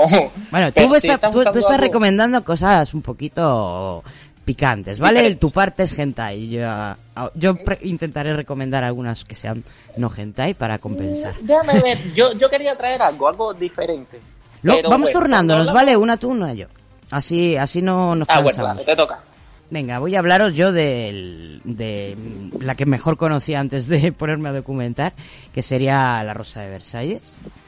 Un momentito que lo encuentro aquí. Se llama Be, mm, Beru- ah, no, no me sé qué me pasa, que se me ha caído la lengua. Berusiaku Novara, o La Rosa de Versalles, también fue conocida como Lady Oscar. Fue publicada en la revista Margaret, ojo, en el año 1972. Fíjate, si es viejo esto, ¿eh? Coño. Viejo, viejo, viejo. Sí. Tiene 10 tomos y en el 79 se hizo un anime de 40 episodios con la dirección de Tadao Nagahama y Osamu Tezuki. Que bueno, que no es del todo fiel al manga, ¿eh? Ojo, ¿eh? En cosas bastante polémicas, además. En España fue licenciada por Azaki en el 2010, pero ya la podéis buscar todo lo que queráis, que está descatalogadísima. y Es muy difícil encontrarla. Este en realidad es un manga y un anime catalogado correctamente como shoujo, ¿vale? Pero es un shoujo viejo, de una época en la que los shoujos no se limitaban solamente a contar historias románticas heterosexuales, sino que, mm, pues eso, aparecían mm, situaciones, pues eso, que una chica podía considerar románticas, pero podían ser históricas, pudieran ser dramas, incluso pudieran ser más cercanas a lo que ahora llamamos el yosei que al shoujo, ¿vale? El yosei que sería este, este género para chicas mayores, para mujeres adultas. Y bueno, ¿y por qué siempre aparecen en los catálogos de Yuri? principalmente, principalmente por Oscar, ¿vale? Porque se trata, en este, en este, en esta historia se trata en bastante profundidad y con muchísimos matices y con muchísimas maneras de verlo el tema de la identidad de género, de género o disforia sexual de Oscar. O sea, su protagonista, Oscar François de Jerige, nace siendo una, eh, digo, la última de varias hermanas. Y su padre, que siempre había querido un hijo, decide educarla como niño. Así. ¿Que me naciste niña? Bueno, yo no me fijaré. No me... Imaginemos que tienes pene. ¿Vale? Y como le educa como niño, eh, acaba formando parte de la Guardia Real. Ahí está destinado a proteger a la nueva princesa, a la que no es nada más y nada menos que la joven y despreocupada Mariano- María Antonieta. Y la historia sigue la vida de ambas hasta los sucesos de la Revolución Francesa. A ver, si hay algo muy chulo en esta historia es la narración. Ryoko Ikeda es una maestra indiscutible de la concisión, contando muchísimo en pocas palabras y estas pocas palabras son hiladas con una prosa tal que invita a pensar que estamos leyendo la adaptación de una novela en lugar de una obra original. Sus diálogos dinámicos pero apasionados son otra de las piezas clave para apreciar esta obra, ya que sostienen casi enteramente la narrativa y proyectan una intimidad y unos tintes personales muy, muy eh, en la que muy pocos eh, propios eh, protagonistas de obras de ficción consiguen alcanzar. La historia transcurre a lo largo de 20 años, reflejando saltos de una manera muy clarita, que siempre mm, en ningún momento nos hace estar perdidos. Y los sucesos se narran de manera ágil y constante. Esto también es para mí súper importante, que haya ritmo, que no haya bajones, ni que mm, haya mm, hay, burullos que vayan tan rápido que, que no sepa ni, ni lo que está ocurriendo ni nada. Al contrario, los últimos sucesos van poquito a poco increciendo hasta un final que, aunque ya conozcamos, aún a día de hoy, si lo vemos otra vez, consigue saltarnos hacernos saltar alguna lágrima. Y no sé si por qué decir final, porque son finales. Hay dos finales para esta historia, la del manga y la del anime, y son igual de trágicos los dos. Ya podían, si lo cambiaban, podían haberle dado un poquito más de vidilla, pero bueno. Bueno, hablemos de personajes, que es de lo que va la historia. Lady Oscar es un personaje sumamente complejo, cuyo punto central es la división continua en todo lo cuanto toca su vida. Fue criada como un hombre, pero aunque agradece la libertad, también querría poder actuar más libremente como mujer. Siente un gran afecto por María Antonieta, pero no puede evitar mirar con recelo todo su despilfarro. Es una condesa, pero eso no le impide sentir empatía por los revolucionarios. Esta lucha interna se va haciendo cada vez más ob- obvia según pasan los años, y aunque nunca se menciona de forma explícita, hay una infinidad de sutilezas que nos intentan hacer entender a Oscar. Y al final la protagonista o el protagonista acaba siendo una figura misteriosa, alguien a quien sentimos cercano, una figura apasionada y valiente a quien seguiríamos a la batalla sin dudar. Y bueno, pues em, Interesante, muy interesante. una curiosidad. Lady Oscar existió de verdad, entre comillas, ¿vale? No, no el personaje de la historia, pero sí existió una figura real en la que está basado Lady Oscar, que es, a ver si lo digo bien, Charles Geneviève Louis Auguste André Timothée Eon de Beaumont. Ese hombre. También es co- conocido como el Chevalier de o Mademoiselle Beaumont. Este fue un enigmático espía diplomático y militar francés al servicio de eh, Luis XV que se destacó por sus misiones de inteligencia, pero especialmente por el enigma que constituyó su verdadero sexo. Se ha especulado si Ya era hombre, si era mujer o si era hermafrodita. En todo caso, pasó 49, eh, los 49 primeros años de su vida como hombre, mientras que a partir de 1777 pasó sus últimos 33 años como mujer. Ahí ya tenían lo de lo de cambiarse el género del DNI, ya lo tenían implementado, ¿eh? ¿Eh? ¿Ha visto que avanzaron los franceses? wow, sí, muy, muy, muy francés. Bueno, mm, pues poco más que contar aquí. Mm, Podría contaros más sobre los personajes y tal. María Antonieta, por ejemplo, es también un personaje de lo más interesante. Eh, No la vemos como alguien superficial. Bueno, sí, la vemos como una reina digna y orgullosa, pero también con muchísimos defectos y tal. Y la relación entre ambas es de lo más ambigua, porque aunque cada uno por su lado acaba teniendo relaciones románticas con hombres, en, en el anime además Lady Oscar se enamora de un hombre. Sí, te- en el manga también, pero no de esa manera tan rastrera como la ponen en el anime. Pero bueno, vaya- whatever. Eh, pues eso. eh, Ah, pero yo pensaba que se enamoraba de María Antonieta, ¿no? no, no, no, no, no, no. A ver, ya te digo que hay, no hay relaciones Yuri en esta historia. Hay eh, la representación de, de un personaje transexual. Por eso está Ah. metido, por eso está metido en los catálogos de Yuri. Y bueno, mm, hay momentos de Loki también con María Antonieta, ¿vale?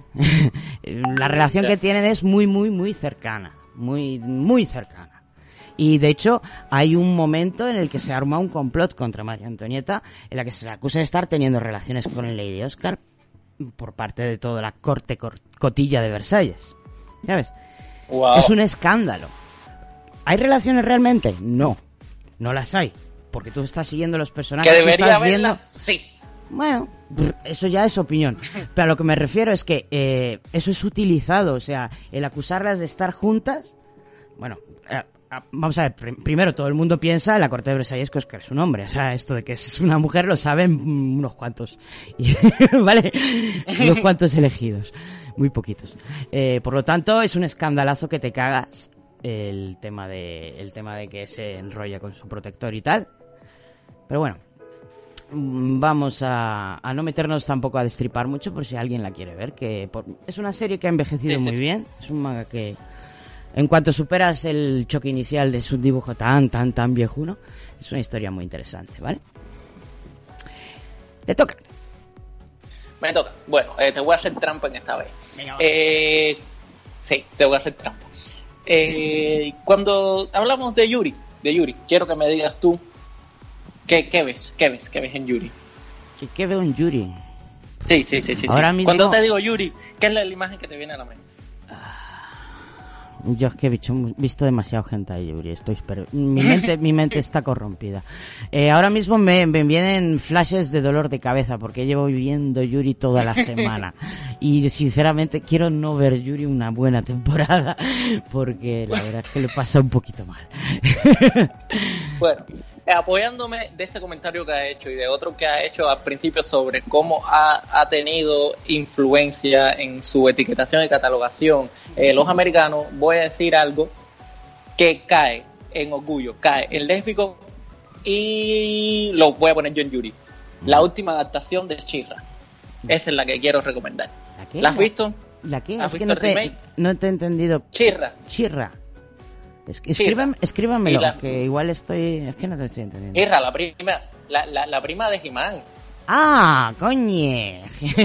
es que está, estaba, estaba muy lejos yo. ¿Han hecho una adaptación de esto o qué? Es, es, es saltado el chanco, es saltado el chanco. Pero por eso te dije que te iba a hacer trampa. Pero pienso que en este programa va muy bien. Va muy bien, va muy bien. No, muy no, bien. no pasa ¿Por nada, qué? puedes, puedes citarlo. Lo que pasa es que me, está, me estaba un poco perdida y chirra. Pero, ¿por qué te digo? Porque eh, como recomendación, salta de todos los clichés que, hemos estado hablando y así todos los tiene, los tiene eh, eh, en él. No los tiene y los tiene. Algo. eh, sí, sí, trata y no es para hombre. Es, no, es una, no, es, no es un animado que está hecho para hombre. De hecho, su directora, que se me olvidó el nombre, eh, es lesbiana y, y hizo este anime con esa mentalidad. Con es esa un anime, mentalidad. no es un Sí, cartoon. no, es un, bueno, no sé. A ver, No un sé anime es un... Anime no es. es Anime una animación hecha en Japón con técnicas de animación japonesas. Eso es un No, anime. ¿No? no es, no es anime. Pero bueno, también a veces si nos ponemos a contar hay anime que no utilizan como tal eh, tan tan cliché lo que estamos acostumbrados a ver en Japón. De hecho, se va un No, poquito no, más. sí, de- a ver, eh, yo te defino lo que es anime. Anime es animación hecha en Japón con una técnica de animación muy peculiar que no se usa en Estados Unidos. Y esa es- ahí está la diferencia, aunque estilísticamente se puede parecer. Bueno. Por eso Castlevania no es anime. Porque no está Ah, hecha con la técnica de anime. Pero bueno, en cambio, no tú, ves, des- tú, tú ves Netflix que te pone anime original.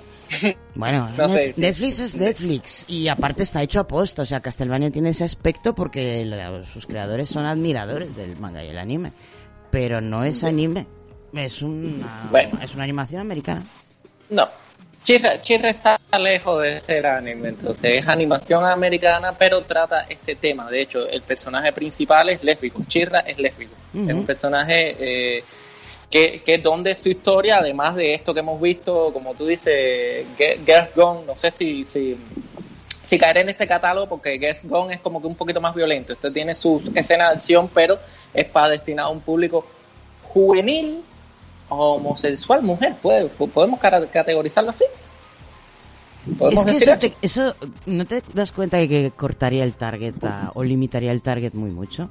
Yo creo que es un Sí, poco absurdo decir que esto pienso está hecho para, para tal o para cual. O sea, yo creo que eh, Ah. sería más correcto decir esto está hecho para todo el mundo y en él se pueden sentir ide- identificados los personajes, co- eh, la- las personas con tendencias o con, pues eso, los personajes del colectivo LGTB se sienten representados en esta serie.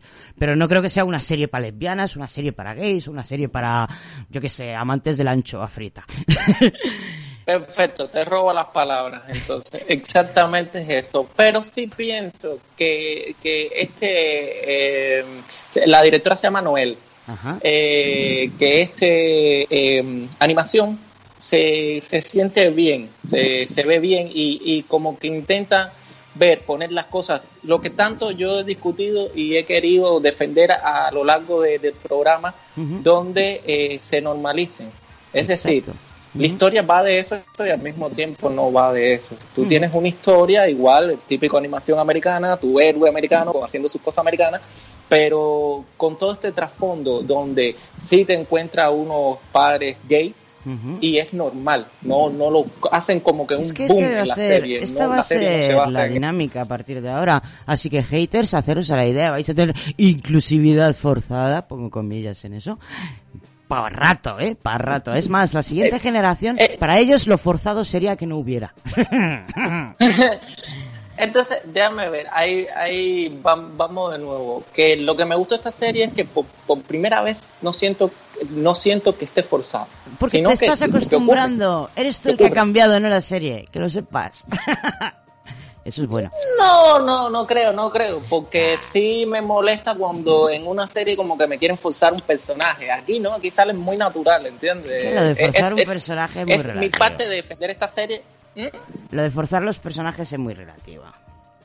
Eso tiene que ver más con las Eh. habilidades del de lo que sería el guionista o el narrador que con que con una clara No sé, mira, intención del, del marxismo cultural. vale. No, es que como lo, lo que lo que me refiero a forzar los personajes. eh, a lo que me cae mal a mí cuando veo algo forzado a los personajes, no solo en esto, sino en cualquier cosa.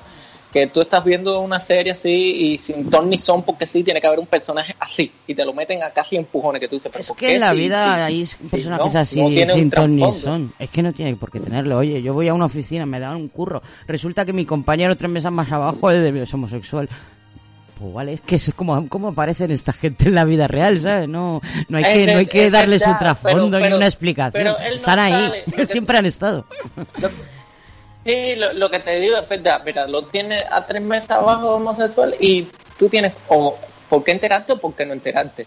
Cuando tienes un personaje forzado es que todo el mundo tiene que saber de su sufrimiento y todo el mundo tiene que saber y ya, ya, y es el que más, y es el que todo. No, tú lo puedes tener ahí, se puede sentar al lado tuyo, puede ser una persona con que compartas o lo puedes saber tuyo y así todo No no, sé. gira la historia alrededor de ese personaje o no tiene un- una cosa así como que, eh, no sé, Eso depende de la persona. si se entiende creo. lo que quiero decir. Se entiende, se entiende, pero eso depende de la Yo, persona. ¿eh? O sea, vale, a mí no me interesa la orientación pres- mm, personal de, de la gente a la que me acaban de presentar, obviamente. Pero Exactamente, tú- tú no hay gente que y me viene y me enseñan fotos de ¿eres sus parejas, mira qué guapa es mi novio o novia, y otros que me que, que, que- que ni siquiera sé si, si están casados, si tienen perros, si tienen gatos, si tienen, yo qué sé, abuela. hay gente de que te cuenta su vida, hay gente que no, y la habrá de ambas tendencias, digo yo. Sí, Sí, es ¿no? verdad, tienes razón.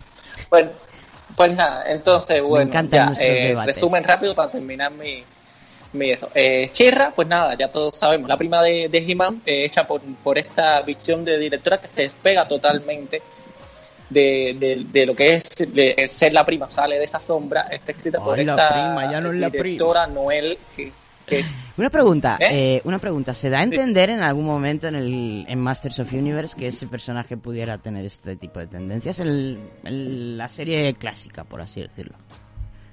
la vi y no. No, ¿verdad? De muy- hecho, muy eh, viejuna. No, no, no. Yo de hecho eh, hice hice un escrito defendiendo esta serie Chirra porque me gustó mucho, me gustó, te lo juro que sí. Y, y, mm, y cuando fui a ver la vieja para compararlo, porque estamos, no sé, está mucho lío con esto, los remakes y no sé qué, y, y nada, y nada que ver, nada que ver. Hombre, esto sería un spin-off. Eh. Chirra. ¿A qué, ¿Cómo diferenciaría un spin-off? Un spin-off es una derivada, o sea, te cogen un personaje secundario de la serie principal y te montan una historia a partir de él. Es una es un spin-off, una derivada. Mm, No, porque Chirra tiene su serie propia. Pues eso. Chirra tiene su a eso serie me refiero propia. que es un, que es un spin-off, ¿no? Ah, también tiene una serie propia clásica. Una serie propia, Ah, de hecho vale, yo la vale. vi, esa fue la que vi, la serie propia clásica de ella, Mm. donde es, donde nada, donde es He-Man hecho mujer, se acabó, no hay, no te Sí, tocan ningún tema tan complejo, tan musculosa no como él. nada, es muy, Está, está musculosa como He-Man. no, Mm, exactamente no, esta es la diferencia, no, que esta tiene ahora su- sus cosas más de, de- de mujer, de hecho He-Man sí se transforma todo fuertón y esta no. Esta Bueno, en realidad no se vuelve transforma una mierda, lo único que hace es cambiar el color de piel. La piel. Qué bueno. Eh, entonces, nada, eh, pero esta serie sí, esta serie es toda una novedad y todo un ejemplo y un personaje que, que- que- a seguir, porque es un personaje y tantos los que los rodean, todos los personajes están bien construidos, son, son los odias o los amas, eh, tienen sus defectos, los mejoras a través de la serie y eh, te tratan todos estos temas normales, todas estas cosas quedan para mí, ya te digo, no se ven forzados porque quedan muy normales, es una historia, es la historia de amor de Chirra que, que es lesbiana, spoiler alert, eh, está bien construida, tú te vas metiendo en eso, no es una cosa de que, ay, le gusta a ella porque sí, no, de cómo se ve enamorando de ella, de cómo va influyendo eso, está muy bien hecho. Está, Me la está estás bien, vendiendo muy bien. Me la voy a Aunque yo echar un odio a su pareja, con todo mi ser. Pero porque está ¿Eh? celoso o porque es un mal personaje. porque está celoso No, o no, porque no, es un mal personaje. No, no, no, déjame ver, no es ni, este- no, no es ni que esté celoso ni que sea un personaje, un buen personaje, solo que, que, que Es no me odioso. gusta su personalidad. Es odioso. Le odio. es una persona muy tóxica. entiendo, Eh, eh, el personaje que le va a la contra es una persona muy tóxica, de estas de las que hacen de todo Hmm. solo porque, porque no triunfe. Es un amor-odio muy intenso, ¿entiendes? Y, y hace de todo porque eh, por, por lograr sus objetivos, por no, no sentir- por no sentirse abajo. eh, es la representación de, de, de- de eso, de una persona tóxica, de una persona eh, con mucho resentimiento en la vida. Está muy bien hecho, pero lo odio. Yo lo hubiera tirado con un Porque está bien hecha, la odias. bueno.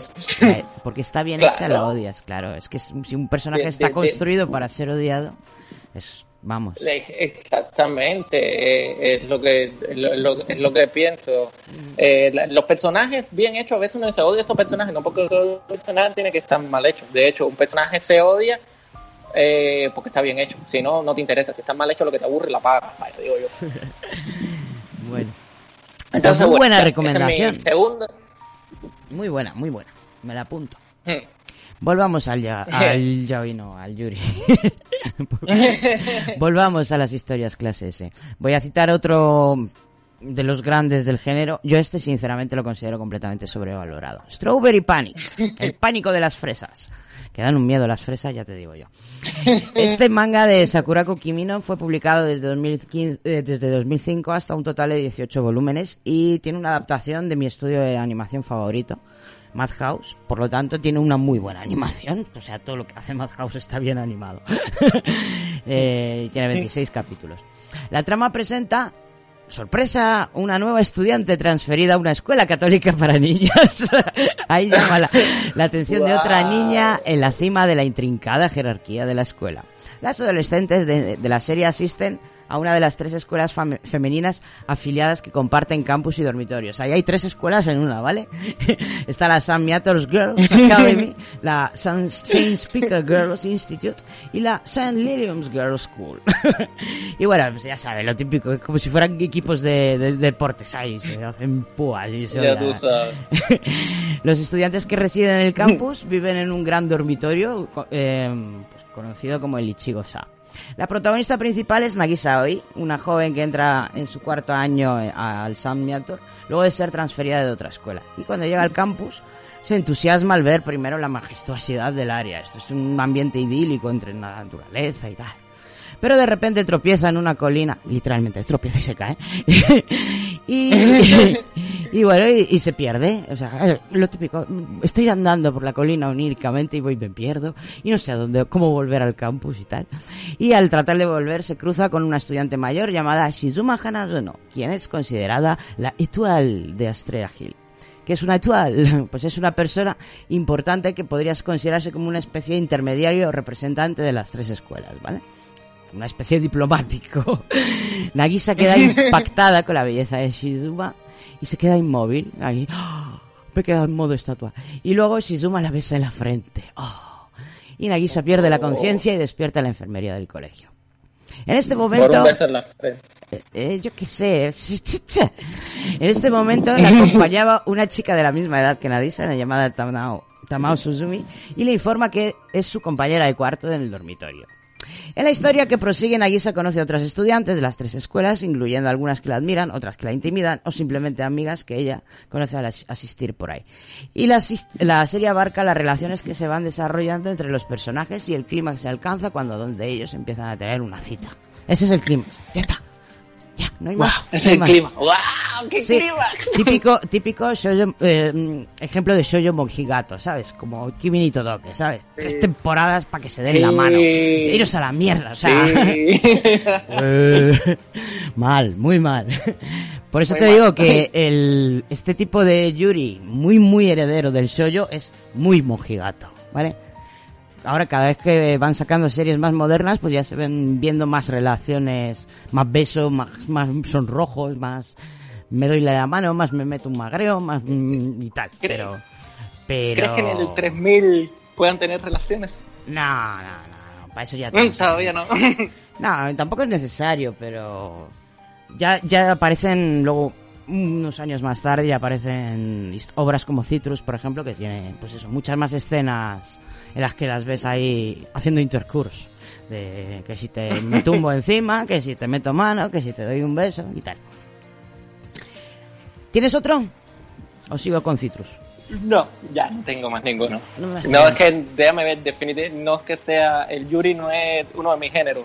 Tenía este de, de la Blue Girl, porque bueno, eh, uno que me ha gustado, y Shirra, que siempre he sido defensor de eso, y de hecho hice hasta trampa, porque ni siquiera es Yuri.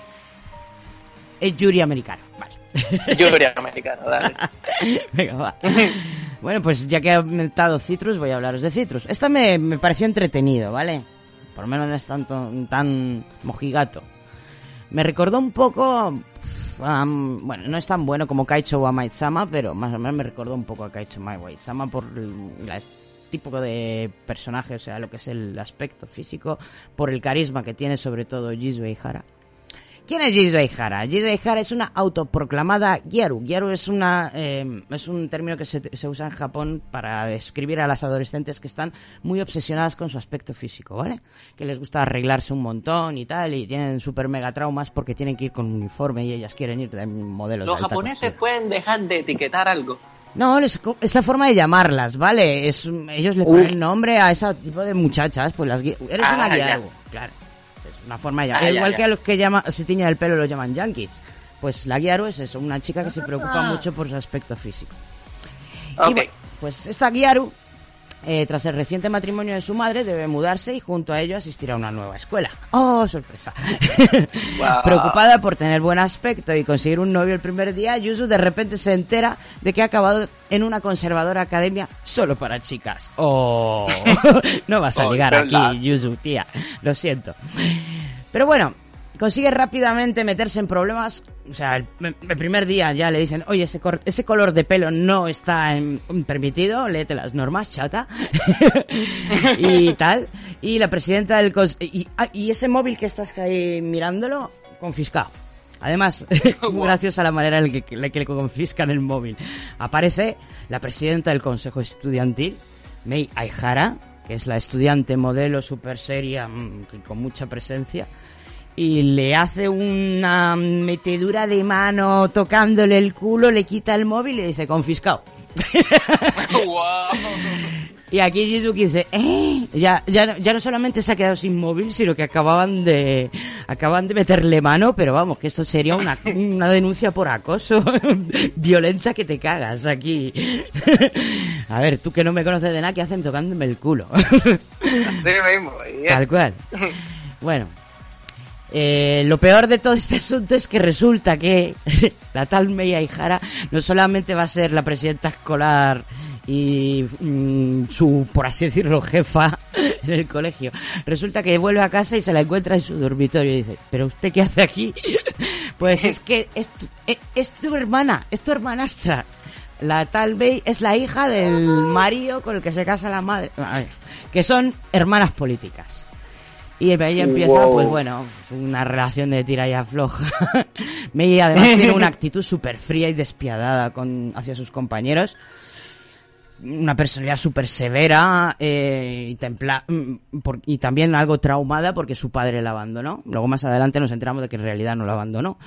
Pero bueno, es incapaz de comunicarse con Yuzu normalmente y lucha para transmitir sus sentimientos correctamente, pero resulta que al mismo tiempo muy lanzada, ¿sabes? Al mismo tiempo que es fría y que casi no la habla, de repente la empuja, contra- le hacen ahí un duro contra el muro, que dices, pero bueno, tú, tú, no, tú no, no estabas enfadada conmigo, no estabas ahí sin hablarme, ¿qué haces empotrándome contra la pared? no sé, yo a May no me la creo, no, es que, no sé, tiene, tiene un problema de, de Sí, sí, doble sí. personalidad. Esta o es algo. lo que está loca. Y luego cuando, cuando te cuentan por qué es así la chica, pues te entra, te entra el... Uf, es que tampoco tiene puto sentido. Pero bueno. A pesar de que actúa de esta manera tan seme, porque sí, es, que lo que, lo que pensaba, digo, este es el típico seme de yaoi. A pesar de todo eso, eh, resulta que a menudo, eh, digo, no, a pesar de todo eso, ella en realidad es una chica rota y solitaria. Su personalidad normalmente dura contrasta con un lado emocional que se manifiesta con extraña frecuencia. Y ya te digo, yo no, yo no me la creo. Para empezar, es una- un cliché de Kudero Matsuri, ¿vale? Fría, borde, im- imperturbable. Y de, de repente, al minuto siguiente pasa a otro cliché completamente diferente, pero otro cliché al fin y al cabo, que es el de celosa sociópata sin motivo o evolución. ¿Vale? Wow. Kudere, celosa psicópata. Kudere, Y estás celosa recomendando sociópata. eso, vale. No, la estoy recomendando porque es divertida de ver, o sea, es... Ah. Porque está... al final nos enteramos en el capítulo 6 que está traumada por no sé qué mierda de su padre, que su padre era un, un ser duro y cudere como ella, pero de repente se dio cuenta cuando murió su madre de que, que no quería seguir viviendo esta vida tan, tan estricta y le dijo a la niña, niña, nos vamos tú y yo a Hawái a, a vivir la vida. Y la niña le dijo, Papá, no puedes. Tienes que ser un hombre serio. Tienes que quedarte aquí y heredar el... ah, por cierto, el abuelo es el director del colegio, ¿vale? Tienes que quedarte aquí y heredar el colegio. Tienes que ser responsable.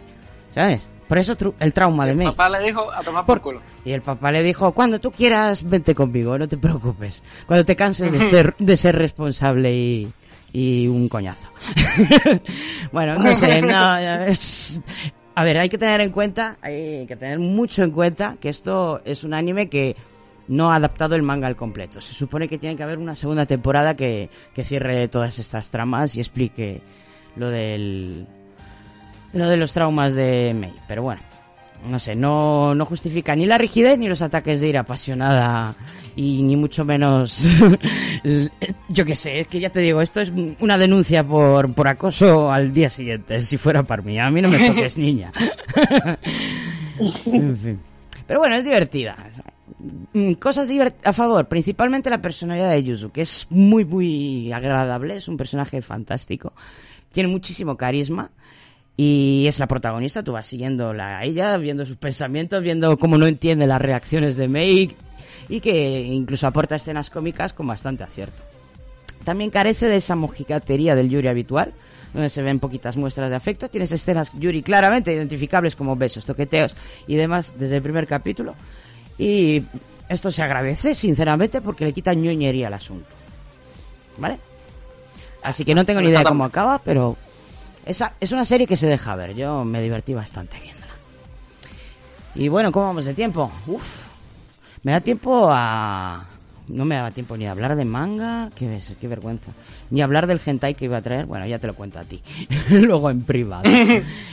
el manga que os quería recomendar, digo el manga, el, el anime hentai que os quería recomendar se llama No Sewa, no Sewasure, No Sewasure, ¿vale? Por si lo queréis buscar. Está muy bueno. muy interesante.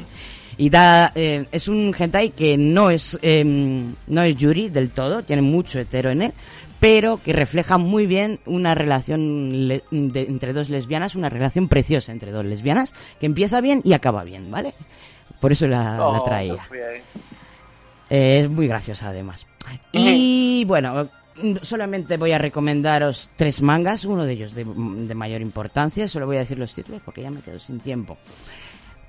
Por un lado, Murciélago de Yoshimura Kana, que es que yo soy muy oscura, y esto es un Yuri terror gótico gore, así que aquí tenemos a una protagonista asesina en serie que ha, tra- que ha matado ya a la friolera de 715 personas porque, cito textualmente, podía hacerlo. y bueno, y la policía, que es un poco extraña en este universo, en vez de, bueno, la atrapan, la juzgan, les condenan a muerte, pero en vez de meterla ahí en el corredor de la muerte o lo que sea, decide, no se les ocurre otra idea que utilizar a Komori para atrapar a otros asesinos en serie como ella y retrasar su condena. O sea, se convierte en asesina a sueldo de En la el policía. Hannibal Lecter, ¿no? Es- ¿Eh? En Hannibal Lecter se, No, se- se- se no, convierte, ¿no? es- no sé, es muy raro. bueno, pues eso. Ahí eh, tiene una especie de ayudante que es Hinako, que va al instituto y que tiene habilidades para la conducción. Y aquí tenemos, pues eso, carreras ahí con Hinako conduciendo, con Mori cortando cabezas y, y tal. Y es muy divertida, muy divertida. Y tiene una- un dibujo así como muy muy exagerado, un poco, un poco extraño. Pero bueno, eh, hay que tener en cuenta que Komori es exactamente igual que Mei. O sea, su comportamiento es prácticamente de acoso hacia las mujeres. Es como un viejo verde que está ahí metiéndole mano ahí para que se, para que vean los hombres lo que es un personaje desagradable ahí de "Mm, moza. pues eso. Mira, mira, mira, me acabo de recordar de un Yuri. Claro. ¿Puedo recomendarlo? Sí, claro. Kakegurui. Ah. Eso también cuenta es como otro- Yuri, ¿no? Sí, sí, ah, un poquito. Es- Un eh, poquito. está guay, está guay esa, la de los Está aposta- bueno. apostadores. es Yuri masculino, efectivamente. Hecho, o sea, ahí el Yuri es un componente del fanservice, pero está, está guay. Sí, sí. Buena recomendación. Pero bueno, al ser casi todas mujeres, casi no hay hombres.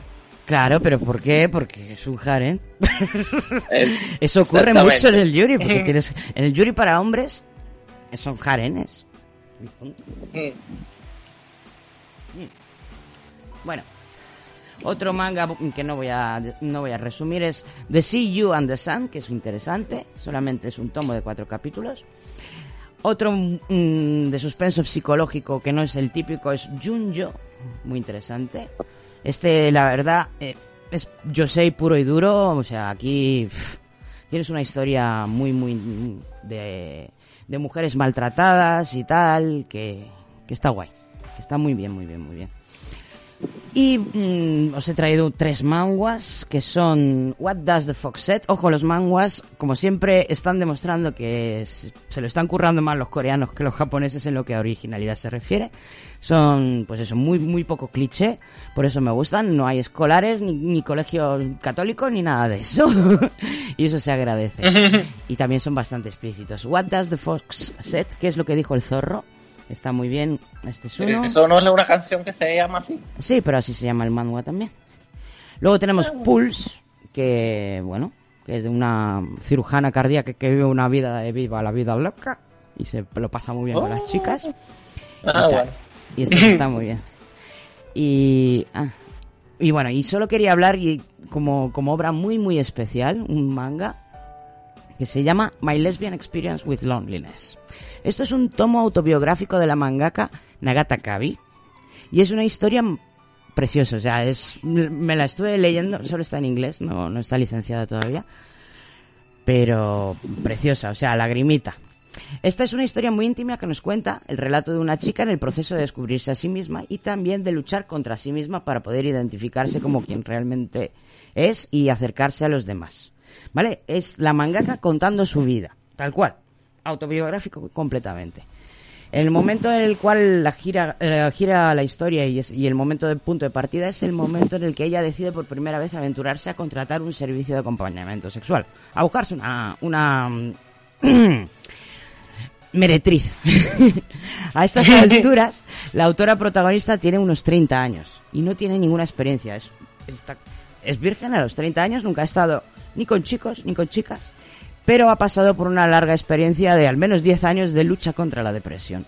Cuenta que en la preparatoria fue el último momento en el que se sintió más o menos tranquila, pues era una estudiante normal, tenía amigos, se sentía bien a su lado, pero que cuando empieza la vida adulta empieza a tener muchísimas más exigencias, que Japón es un país muy, muy exigente. Y que en realidad no se sentía cómoda en ninguno de los sitios donde hasta el momento había encajado, ya fuera escuela o familia. La familia, por ejemplo, con su madre tiene una relación de amor-odio súper extraña, de codependencia, en la que constantemente batalla con el instinto indomable que tiene de complacer a esa mujer y a la que detesta tanto como la como ama, porque es una mujer, pues eso, que le dice constantemente qué es lo que tiene que hacer, cómo tiene que hacer, vamos, que no, no es capaz de aceptar que su hija es un ser individual. Y al mismo tiempo, pues bueno, da igual, eso mirároslo, leeroslo, tampoco. Bueno, pues durante muchos años ella intenta construir su identidad. Y no es solamente una identidad sexual, es una identidad pues individual. Primero como mangaka, ¿vale? En un universo laboralmente más que complicado. Después como mujer. Después como lesbiana. Sufriendo presiones externas como el hándicap de su propia inseguridad. Y bueno, pues, esta historia es un mogollón de honesta. Es muy honesta, muy honesta. Y eh, te cuenta la vida de una chica que tiene la necesidad de ser aceptada por los demás. Y ser reconocida por lo que es y no por lo que los demás quieren que sea. Y a menos que seas de piedra y sin un mínimo de inteligencia emocional, no puedes evitar ser identificado. No me importa que no seas mujer, que no seas lesbiana o que no seas mangaka, da igual. Ella está hablando del dolor de no encontrar su propia identidad y todos y cada uno de nosotros nos hemos sentido así en algún momento de nuestra vida, así que la entiendes perfectamente, aunque no hayas vivido su problemática. Y ese sí que es la, la joyita, la joyita con el que quería que- cerrar el programa. No, eh, preciosa juega para cerrar. Además, de hecho, si estuviera en español me lo leyera. Bueno, pero si tú sabes inglés. Sí, pero no tanto como para... Sí, Eso tiene, dibuj- está, está muy... tiene dibujitos, hombre, que es un manga. Ah, tiene... Ah, entonces, entonces sí, sí, sí. Pensaba, pensaba que era algo escrito, sí. Ah, no, no, No, no, está bien, está bien. Entonces sí. No. Bueno, eh, sabes que ni hemos puesto música ni hemos puesto nada. Nos estamos quedando sin tiempo. De hecho, ya tendríamos que estar despidiendo el programa. Y bueno, nada, Con esto que has dicho, pienso que es perfecto para despedir. Hombre, hay que, última recomendación. hay que despedirnos para la semana que viene diciendo qué es lo que nos toca. Que es, espérate, ¿Y qué nos toca la semana que viene? ¿Qué nos toca la semana que viene? La semana que viene tenemos invitados. Vamos a hablar de desarrollo de videojuegos. Vamos a tener aquí a una recién inaugurada, recién salida del, del horno, productora em, afincada en Valladolid, que se llaman Pentakill Studios y nos van a, nos van a contar, pues, ¡Oh! cómo se hace una Pero- pero- produ- desarrolladora de videojuegos. Pero Pentakill, lo de los juegos Pentakill ese. ¿Cómo se llama? Todavía no. Tengo, tengo esa pregunta guardada. O sea, tengo que averiguar si puedo meterme con LOL o no puedo meterme con LOL durante el programa. Porque si se llaman Pentakill Studios, Ah. igual, igual son jugadores de LOL. Así que, vamos a Ah, ver. pues ser, no lo sé, ser. no lo sé. No sé por qué. Yo escuchaba Pentakill ese en varios juegos que he estado. he Pentakill visto es del LOL, ¿no? ese. Pentakill ¿Eh? no, es un, no es un término del League of Legends. No. ¿No? ¿Salen más juegos? Pentakill es cuando, man... cuando matas a los cinco. Mm, pues Pentakill. Pen- ¿No? Pero yo creo que Sí, pero no, no, no. Es, es una productora estrella. Tú sabes, cuando tú abres los juegos te salen, ah, compañía, no sé qué, no sé qué. Y yo escuchaba Pentakill ese, lo he visto en algún juego, creo. Por eso te preguntaba si son ellos. Vamos a averiguarlo. Estos son. acaban, vamos, acaban de nacer y son de Valladolid. Así que ya los conoceremos la semana que viene. Y esto es todo. Feliz día del orgullo para todos. Seguir apoyando al colectivo. Feliz día. Y ojalá, pues eso, que. que. Es cierto, estas obras. estas- estos géneros que de los que hablamos aquí no son géneros queer, pero sí deberían serlo. Un poquito al menos, un poquito. Hasta la semana que viene, niños y niñas. Chao, chao. Bueno, Os despedimos chao, con Sister One More Day.